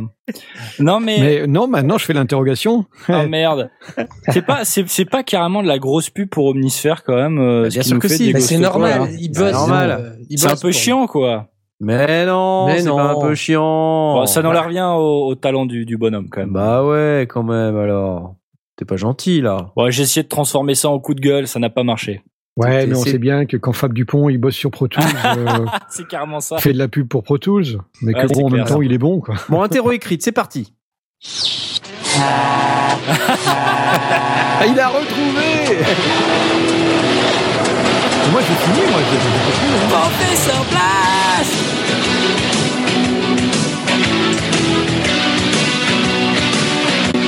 Bon voilà, tu voulais ton générique. Ouais, Je vais merci. te le, te le mettre sur un, sur un de mes pads. Comme ça, tu l'auras euh, directement sous la main, comme ça. Hop Comme par Excellent, exemple, euh, je suis comme par exemple ça. mais d'une manière différente. Ça, c'était pour la fin. voilà. Alors Diego Stocco, euh, intéressant, A Fistful of Leaves pour une poignée de feuilles. Ouais, il se met en scène dans un décor un peu western avec son chapeau. et- et Oui, son un peu comme Clint Eastwood dans pour une poignée de dollars. Ouais. C'est rigolo. Donc euh, c'est sympa. Merci pour euh, cette euh, ce coup de cœur. Euh, je crois qu'on en a d'autres. Euh, bah Blast, je pense que t'en as t'en as un ou deux, non? J'en ai deux, ouais. J'en ai, j'en ai un juste pour nous faire baver parce que c'est pas nous euh, pauvres euh, Mortel. euh, sondiers, euh, home studistes qui, vont- qui allons le faire, mais par contre on peut baver sur le truc. Il y a euh, Ben Osmo euh, qui a fait un article euh, sur le, la prise de son pendant le tournage de Mad Max Fury Road. Ben Osmo, Mhm. c'est l'ingénieur du son en charge du truc. Et euh, Jean-Frédéric Gros-Demange, qui est un autre ingénieur du son, a eu la très très bonne idée de traduire l'article. Donc pour ceux qui parlent pas l'anglais, eh bien vous avez un article qui s'appelle La gestion du son sur Mad Max Fury Road, euh, qui est très sympa à lire. Et ceux qui veulent le, le lire en anglais, eh ben il y a aussi la vidéo euh, originale. C'est euh, évidemment euh, Ben Osmo et, et dans le cadre de la- de- du, du tournage de Mad Max, c'est un fou furieux. Euh, et ça fait vraiment rêver. Enfin, c'est c'est incroyable. Il, il- raconte évidemment euh, une, part de ses galères, le matériel utilisé et tout. Ça fait. Enfin, je trouve ça génial. Je me suis vraiment euh, régalé. Et je vous expliquerai pas, sinon ça prendra une heure. Donc euh, lisez l'article, démerdez-vous. Et en plus, vous avez la traduction en français, donc tout va bien. L'autre, coup de cœur que, je voulais donner, euh, j'en ai déjà parlé sur Twitter, mais je veux vraiment le, relancer parce que c'est vraiment superbe. Et sur la partie sonore, c'est vraiment très très bien foutu. C'est Falaina, de Marietta Rennes. C'est euh, une, c'est une BD euh, qui n'a pas de case. On, on passe de l'histoire se passe en scrollant horizontalement au travers d'un dessin et euh, l'ambiance sonore évolue aussi en fonction de notre de notre progression. Et euh, c'est super bien foutu. Je, je m'attendais pas. À, je me disais mais comment est-ce qu'on va faire s'il n'y a pas le les, les, les cases qui manquent, etc. Et ça marche vraiment super bien. Le, le, le travail sonore, il, est, il est vraiment sympa. On peut se laisser euh, emporter par l'histoire. C'est une, histoire vraiment chouette. Euh, donc je le recommande chaudement. Euh, c'est euh, sur Android et je sais plus euh, sur euh, sur smartphone, sur iPhone aussi, je crois. Et ça marche aussi sur tablette. Sur Android et, et- et iOS. Et iOS, voilà. Donc euh, voilà, euh, c'est euh, ça marche sur smartphone, c'est plutôt euh, adapté pour les tablettes, mais euh, j'ai essayé sur mon smartphone et ça marche aussi tout à fait bien. Donc euh, voilà, laissez-vous euh, bercer par Falaina de, de Marietta Rennes et euh, merci et bravo à elle.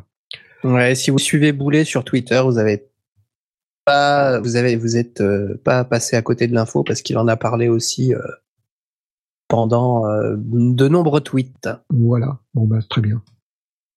Je le tweet en même temps. La première bande défilée. C'est rigolo comme nom. La bande Voilà, défilée. bande ouais. défilée, ouais. Elle a été présentée à Angoulême et elle a reçu euh, beaucoup de beaucoup d'appréciation du public et, euh, et des professionnels. Donc euh, non, très, très très chouette, belle histoire, très sympa, très très agréable. Ok. Bah écoute, euh, on va on va regarder ça. C'est ça a l'air euh, vachement rigolo. En plus sous forme d'une application, c'est pas commun. Ouais, ouais. Ok, cool.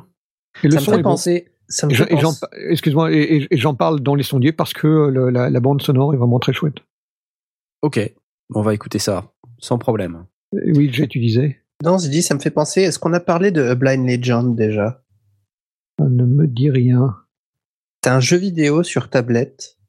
Il n'y a pas d'image du tout. Parce Sympa. que on, on joue un personnage aveugle, qui, euh, un chevalier qui doit retrouver sa femme qui a été enlevée par un grand méchant. Et il est guidé par euh, sa petite fille euh, parce qu'il est aveugle et qu'il peut pas se débrouiller tout seul. Et on se balade comme ça en faisant glisser le doigt sur un écran noir. Et, euh, et, on, et on slide à gauche ou à droite pour dégainer son épée et pour euh, et on se fie euh, au son euh, pour savoir où se situent les ennemis, où se situent les, les cours d'eau pour pas tomber dedans. euh. C'est génial. A Blind Legend. C'est fou cette histoire. Allez, Ouais. je clique sur install. Mon téléphone est en mode avion, mais dès qu'il sera disponible, pouf, ça va marcher. C'est pratique pour les graphismes. C'est c'est moins cher. Ah bah il y en a pas du tout. Blind Legend. Ok. Ouais, alors du coup, ouais, le travail, le travail sonore doit être assez sympa. hein. Ouais, et c'est Radio France qui a fait ça. Si je ne m'abuse. Enfin, qu'il a. Pas qu'il l'a développé. euh, c'est un studio, un vrai stu- un studio de, de jeux vidéo qu'il a développé, mais c'est euh, Radio France qui le, qui le diffuse. Ok. Bah, très très bien. Le soutien et tout. C'est vraiment très très bien. Voilà. Désolé. Ok. Ok, ben Blind Legend. Ok, merci. Euh, Asmot, tu veux prendre la suite? Hein? Allô? Pardon. Asmot? Euh, Asmot? Non, ouais, alors moi ça ça parle pas vraiment de, de son, mais c'est pas grave.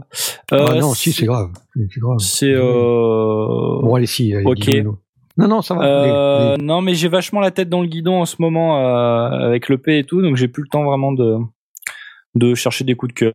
Voilà, comme si j'avais déjà eu le temps avant, comme si j'avais vraiment pris la, pris la peine de le faire avant. Bon, bref. Euh, non, c'est un court Fab métrage. Dupont. Fab Dupont. C'est un- c'est- Non, c'est pas ça que je vous ai mis comme lien quand même, rassurez-moi. Euh, c'est un court métrage qui s'appelle The Answers et euh, grosso modo pour résumer, c'est un c'est un gars qui qui vient de mourir et il peut poser un peu toutes les questions qu'il veut et il a les réponses en fait. Donc euh, il pose des questions sur sa vie et tout ça et donc il y a des machins qui s'affichent. Il pose des questions euh, sur le BUR 128 Alors, euh, heureusement pour notre santé mentale à tous, non. Euh, mais peut-être que toi, quand tu mourras, tu pourras en poser, quoi. Ça, ça peut arriver. Ouais. non, mais du coup, bon, c'est, moi, je suis très friand de, de courts métrages, surtout quand ils sont euh, soignés au niveau de, du son. Et là, c'est le cas en fait, parce que euh, c'est un truc qui est tourné euh, vachement. c'est un peu face caméra en fait, et il y a des, des illustrations qui viennent et tout, et du coup, bah, il faut soigner la partie. La partie audio quoi si on veut que ça que ça rentre bien et là c'est le cas donc euh, ça ça m'a beaucoup plu donc si jamais vous avez une dizaine de minutes pour regarder euh, voilà voilà 7 minutes 44, très exactement. pardon Ah ouais, alors. Ça le fait alors. Ouais, je n'étais pas très précis Tu n'étais pas très précis et euh, je te propose euh, d'être plus précis la prochaine fois, s'il te plaît. eh bien je m'excuse Oui, j'espère bien. Bon. Et donc voilà, euh, magnifique, merveilleux. Donc ça va être à moi. Et euh, oui. deux minutes ouais, bah oui, non mais moi, euh, je voulais vous parler de de Cantis. Vous savez, euh, l'émission numéro 7 euh, sur le son métal où on a invité euh, Tony, Tony. et euh, et Aurélien, euh, donc respectivement euh, guitariste lead et batteur du groupe Cantis, qui est un groupe de métal symphonique. Et ben figurez-vous que Cantis, euh, depuis une dizaine de jours, ils sont en tournée euh, européenne avec le groupe Rhapsody, qui est un groupe de Non métal symphonique, euh, un groupe de métal symphonique qui est quand même euh, très très très connu. Et ils passent en première partie de Rhapsody et ils suivent Rhapsody partout dans, Ah, dans un certain nombre de pays. Ils La arrêtent pas. là. Donc là, c'est quand même assez énorme ce qu'ils sont en train de vivre. Euh, Alors bon, Tony m'expliquait que c'était quand même assez compliqué parce que le groupe doit se débrouiller pour suivre Rhapsody. ah merde Euh, assez frais. Euh, mais Sérieux? ouais ouais sérieux ouais mais mais du coup quand euh, ils arrivent sur place ils profitent euh, de l'ingénieur du son de Rhapsody et du public de Rhapsody surtout euh, qui est là pour euh, voir Rhapsody mais qui découvre euh, avec euh, bonheur Cantis C'est cool ça. Quand est-ce qu'ils viennent à Bruxelles?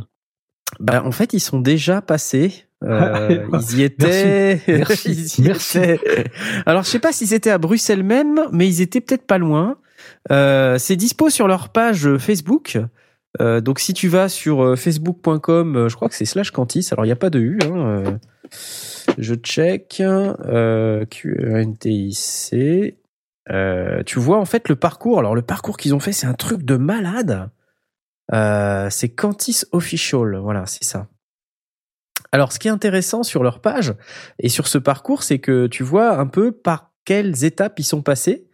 Alors, euh, 31 janvier, euh, Augsbourg, Allemagne. Euh, 1er février, Aschaffenburg, Allemagne.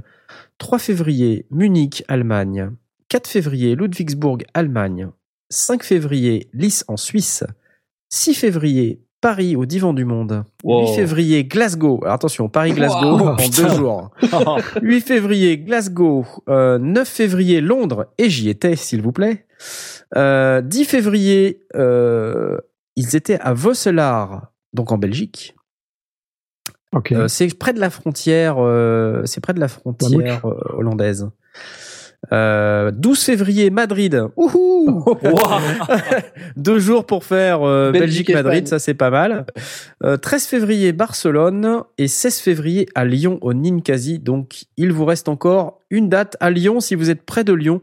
Le 16 février, passez au Ninkasi, qui est une salle aussi euh, métal euh, assez sympa. C'est pour Asmod, ça. Voilà, il faut y aller. Euh, en plus, je pense pas que ce soit très cher. Euh, moi, quand je suis allé, j'ai payé 15 livres euh, et j'ai eu la joie ouais. de voir non seulement Cantis euh, sur scène, de voir euh, Tempérance, qui est le deuxième groupe qui passe aussi en deuxième partie, et bien sûr Rhapsody, et c'est quand même assez énorme.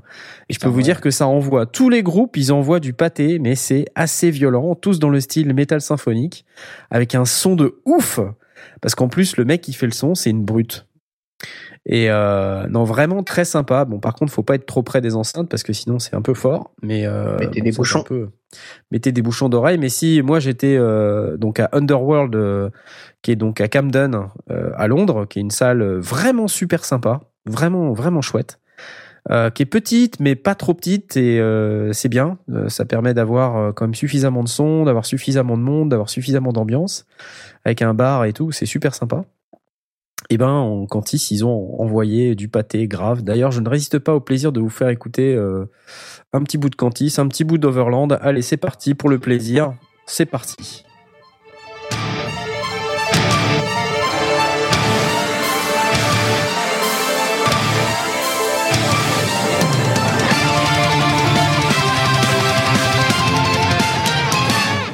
Welcome to the lost words of perfect universe, allowing anything to occur.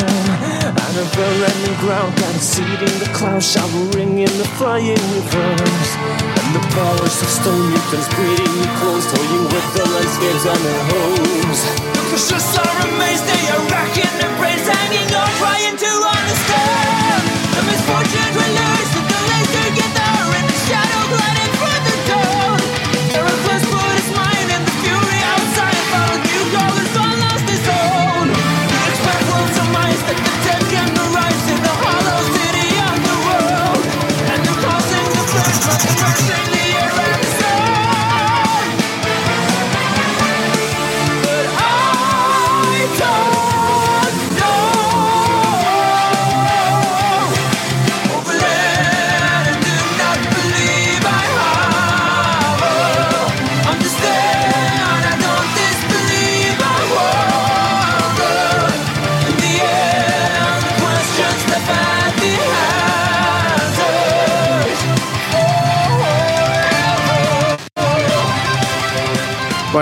Cantis Overland, euh, c'est un de leurs euh, grands succès sur le, der- le deuxième album de Fantonaut.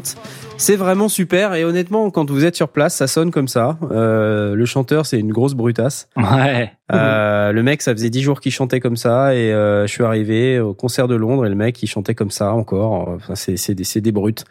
Et c'était super carré, c'était vraiment d'enfer. Et Tony dans son dans son costume de grand chevalier blanc, alors pas du logiciel libre, mais du métal symphonique. je peux vous dire que ça envoie du pâté quand il commence à jouer. C'est vraiment ça déchire. Voilà. Donc je suis je suis content. C'est des potes, euh, je les aime bien. euh, tout ça, on a pu on a pu se voir et tout pendant euh, après le concert. C'était c'était super cool. Donc Cantis, encore une date, le 16 février à Lyon. Ne le ratez pas, c'est important. Allez-y. Ouais. Euh, C'était mon premier coup de cœur. J'ai un, j'ai un deuxième coup de cœur dont je voulais vous parler et je suis désolé, ça va être tellement, euh, tellement euh, ordinaire. Mais euh, je suis allé la semaine dernière chez Digital Village. Ah, on a vu la photo. euh, ouais, ouais. Et, euh, et j'ai eu le malheur de, de tester le, le Prophet 6 de, de Sequential Circuit, donc de Dave Smith Instruments. Et je suis tombé amoureux de ce truc-là. C'est juste un truc de grand malade. Ces mecs sont fous. Aurais-tu craqué? Mais j'ai failli partir avec. Hein.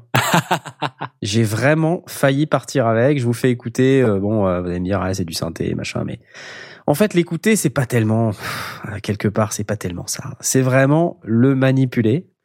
Et c'est une machine qui, qui, se laisse manipuler euh, d'une manière euh, absolument exceptionnelle. C'est, c'est, tout est facile, tout est, tout est là, tous les boutons sont sous la main. euh, c'est, c'est vraiment bien foutu, quoi. C'est, c'est un, bon, un pur bon synthé qui fait, qui fait du bien. Et euh, voilà, c'est quand même 2000 balles, 2005. même. Ah oui.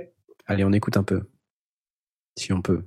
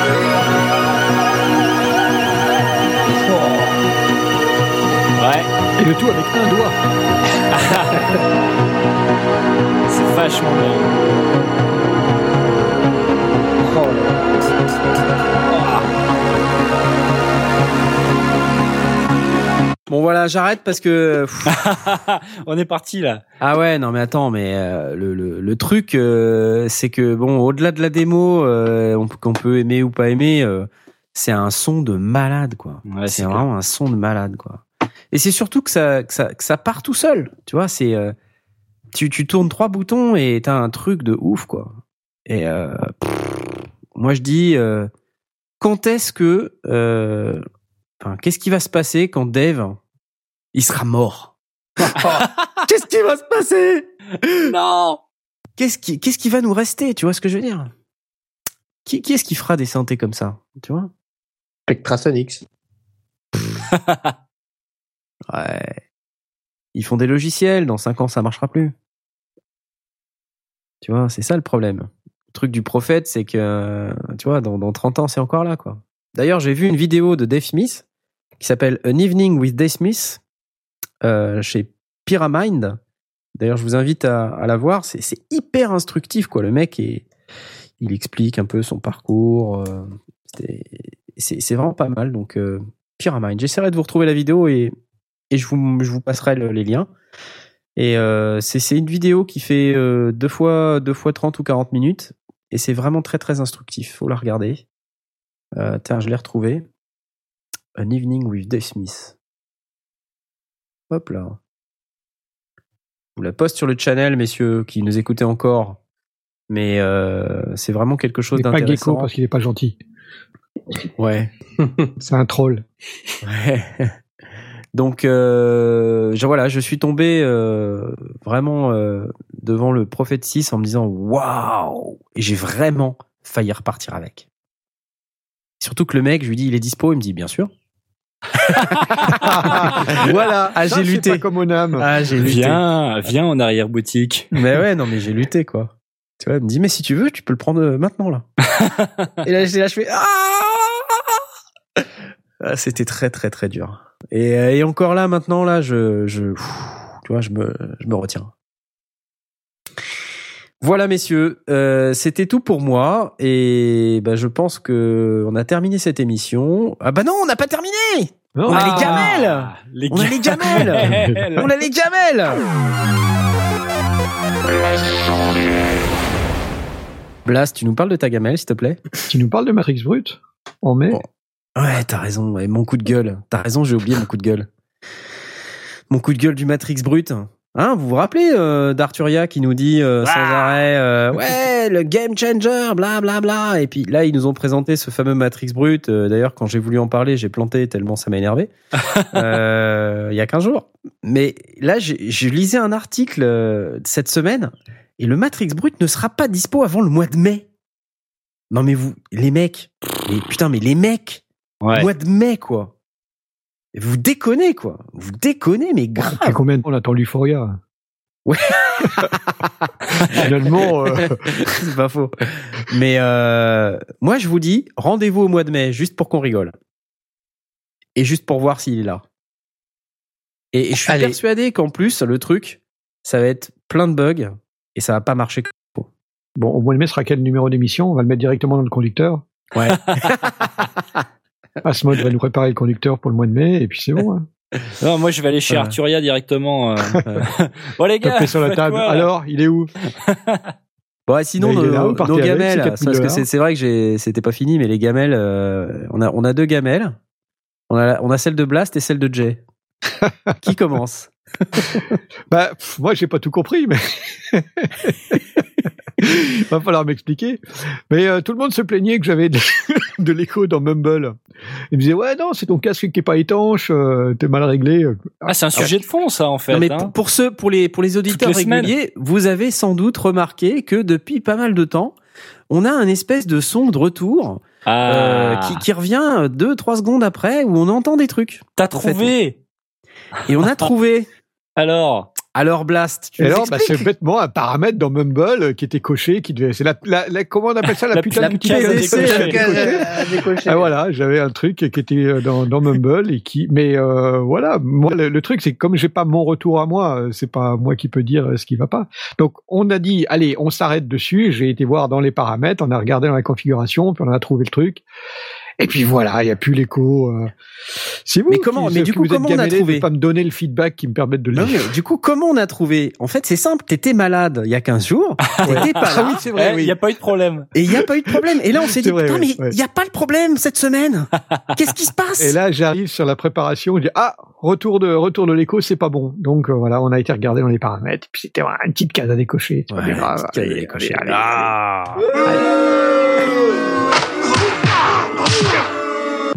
Est-ce que est-ce que je parle de, de, de- des, des clics euh, qu'on a sur le sur le micro de Jay régulièrement? Est-ce que est-ce que j'en Bah, parle?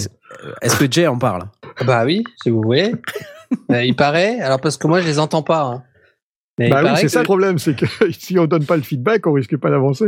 C'est ça. Il paraît que quand de temps en temps j'ai des, des, des clics qui se produisent euh, euh, quand, quand voilà qui se produisent chez moi. Alors des, des petits crocs, des petits bruits. euh, voilà. Alors je sais pas, je sais pas ce que c'est comme bruit parce que je les entends pas.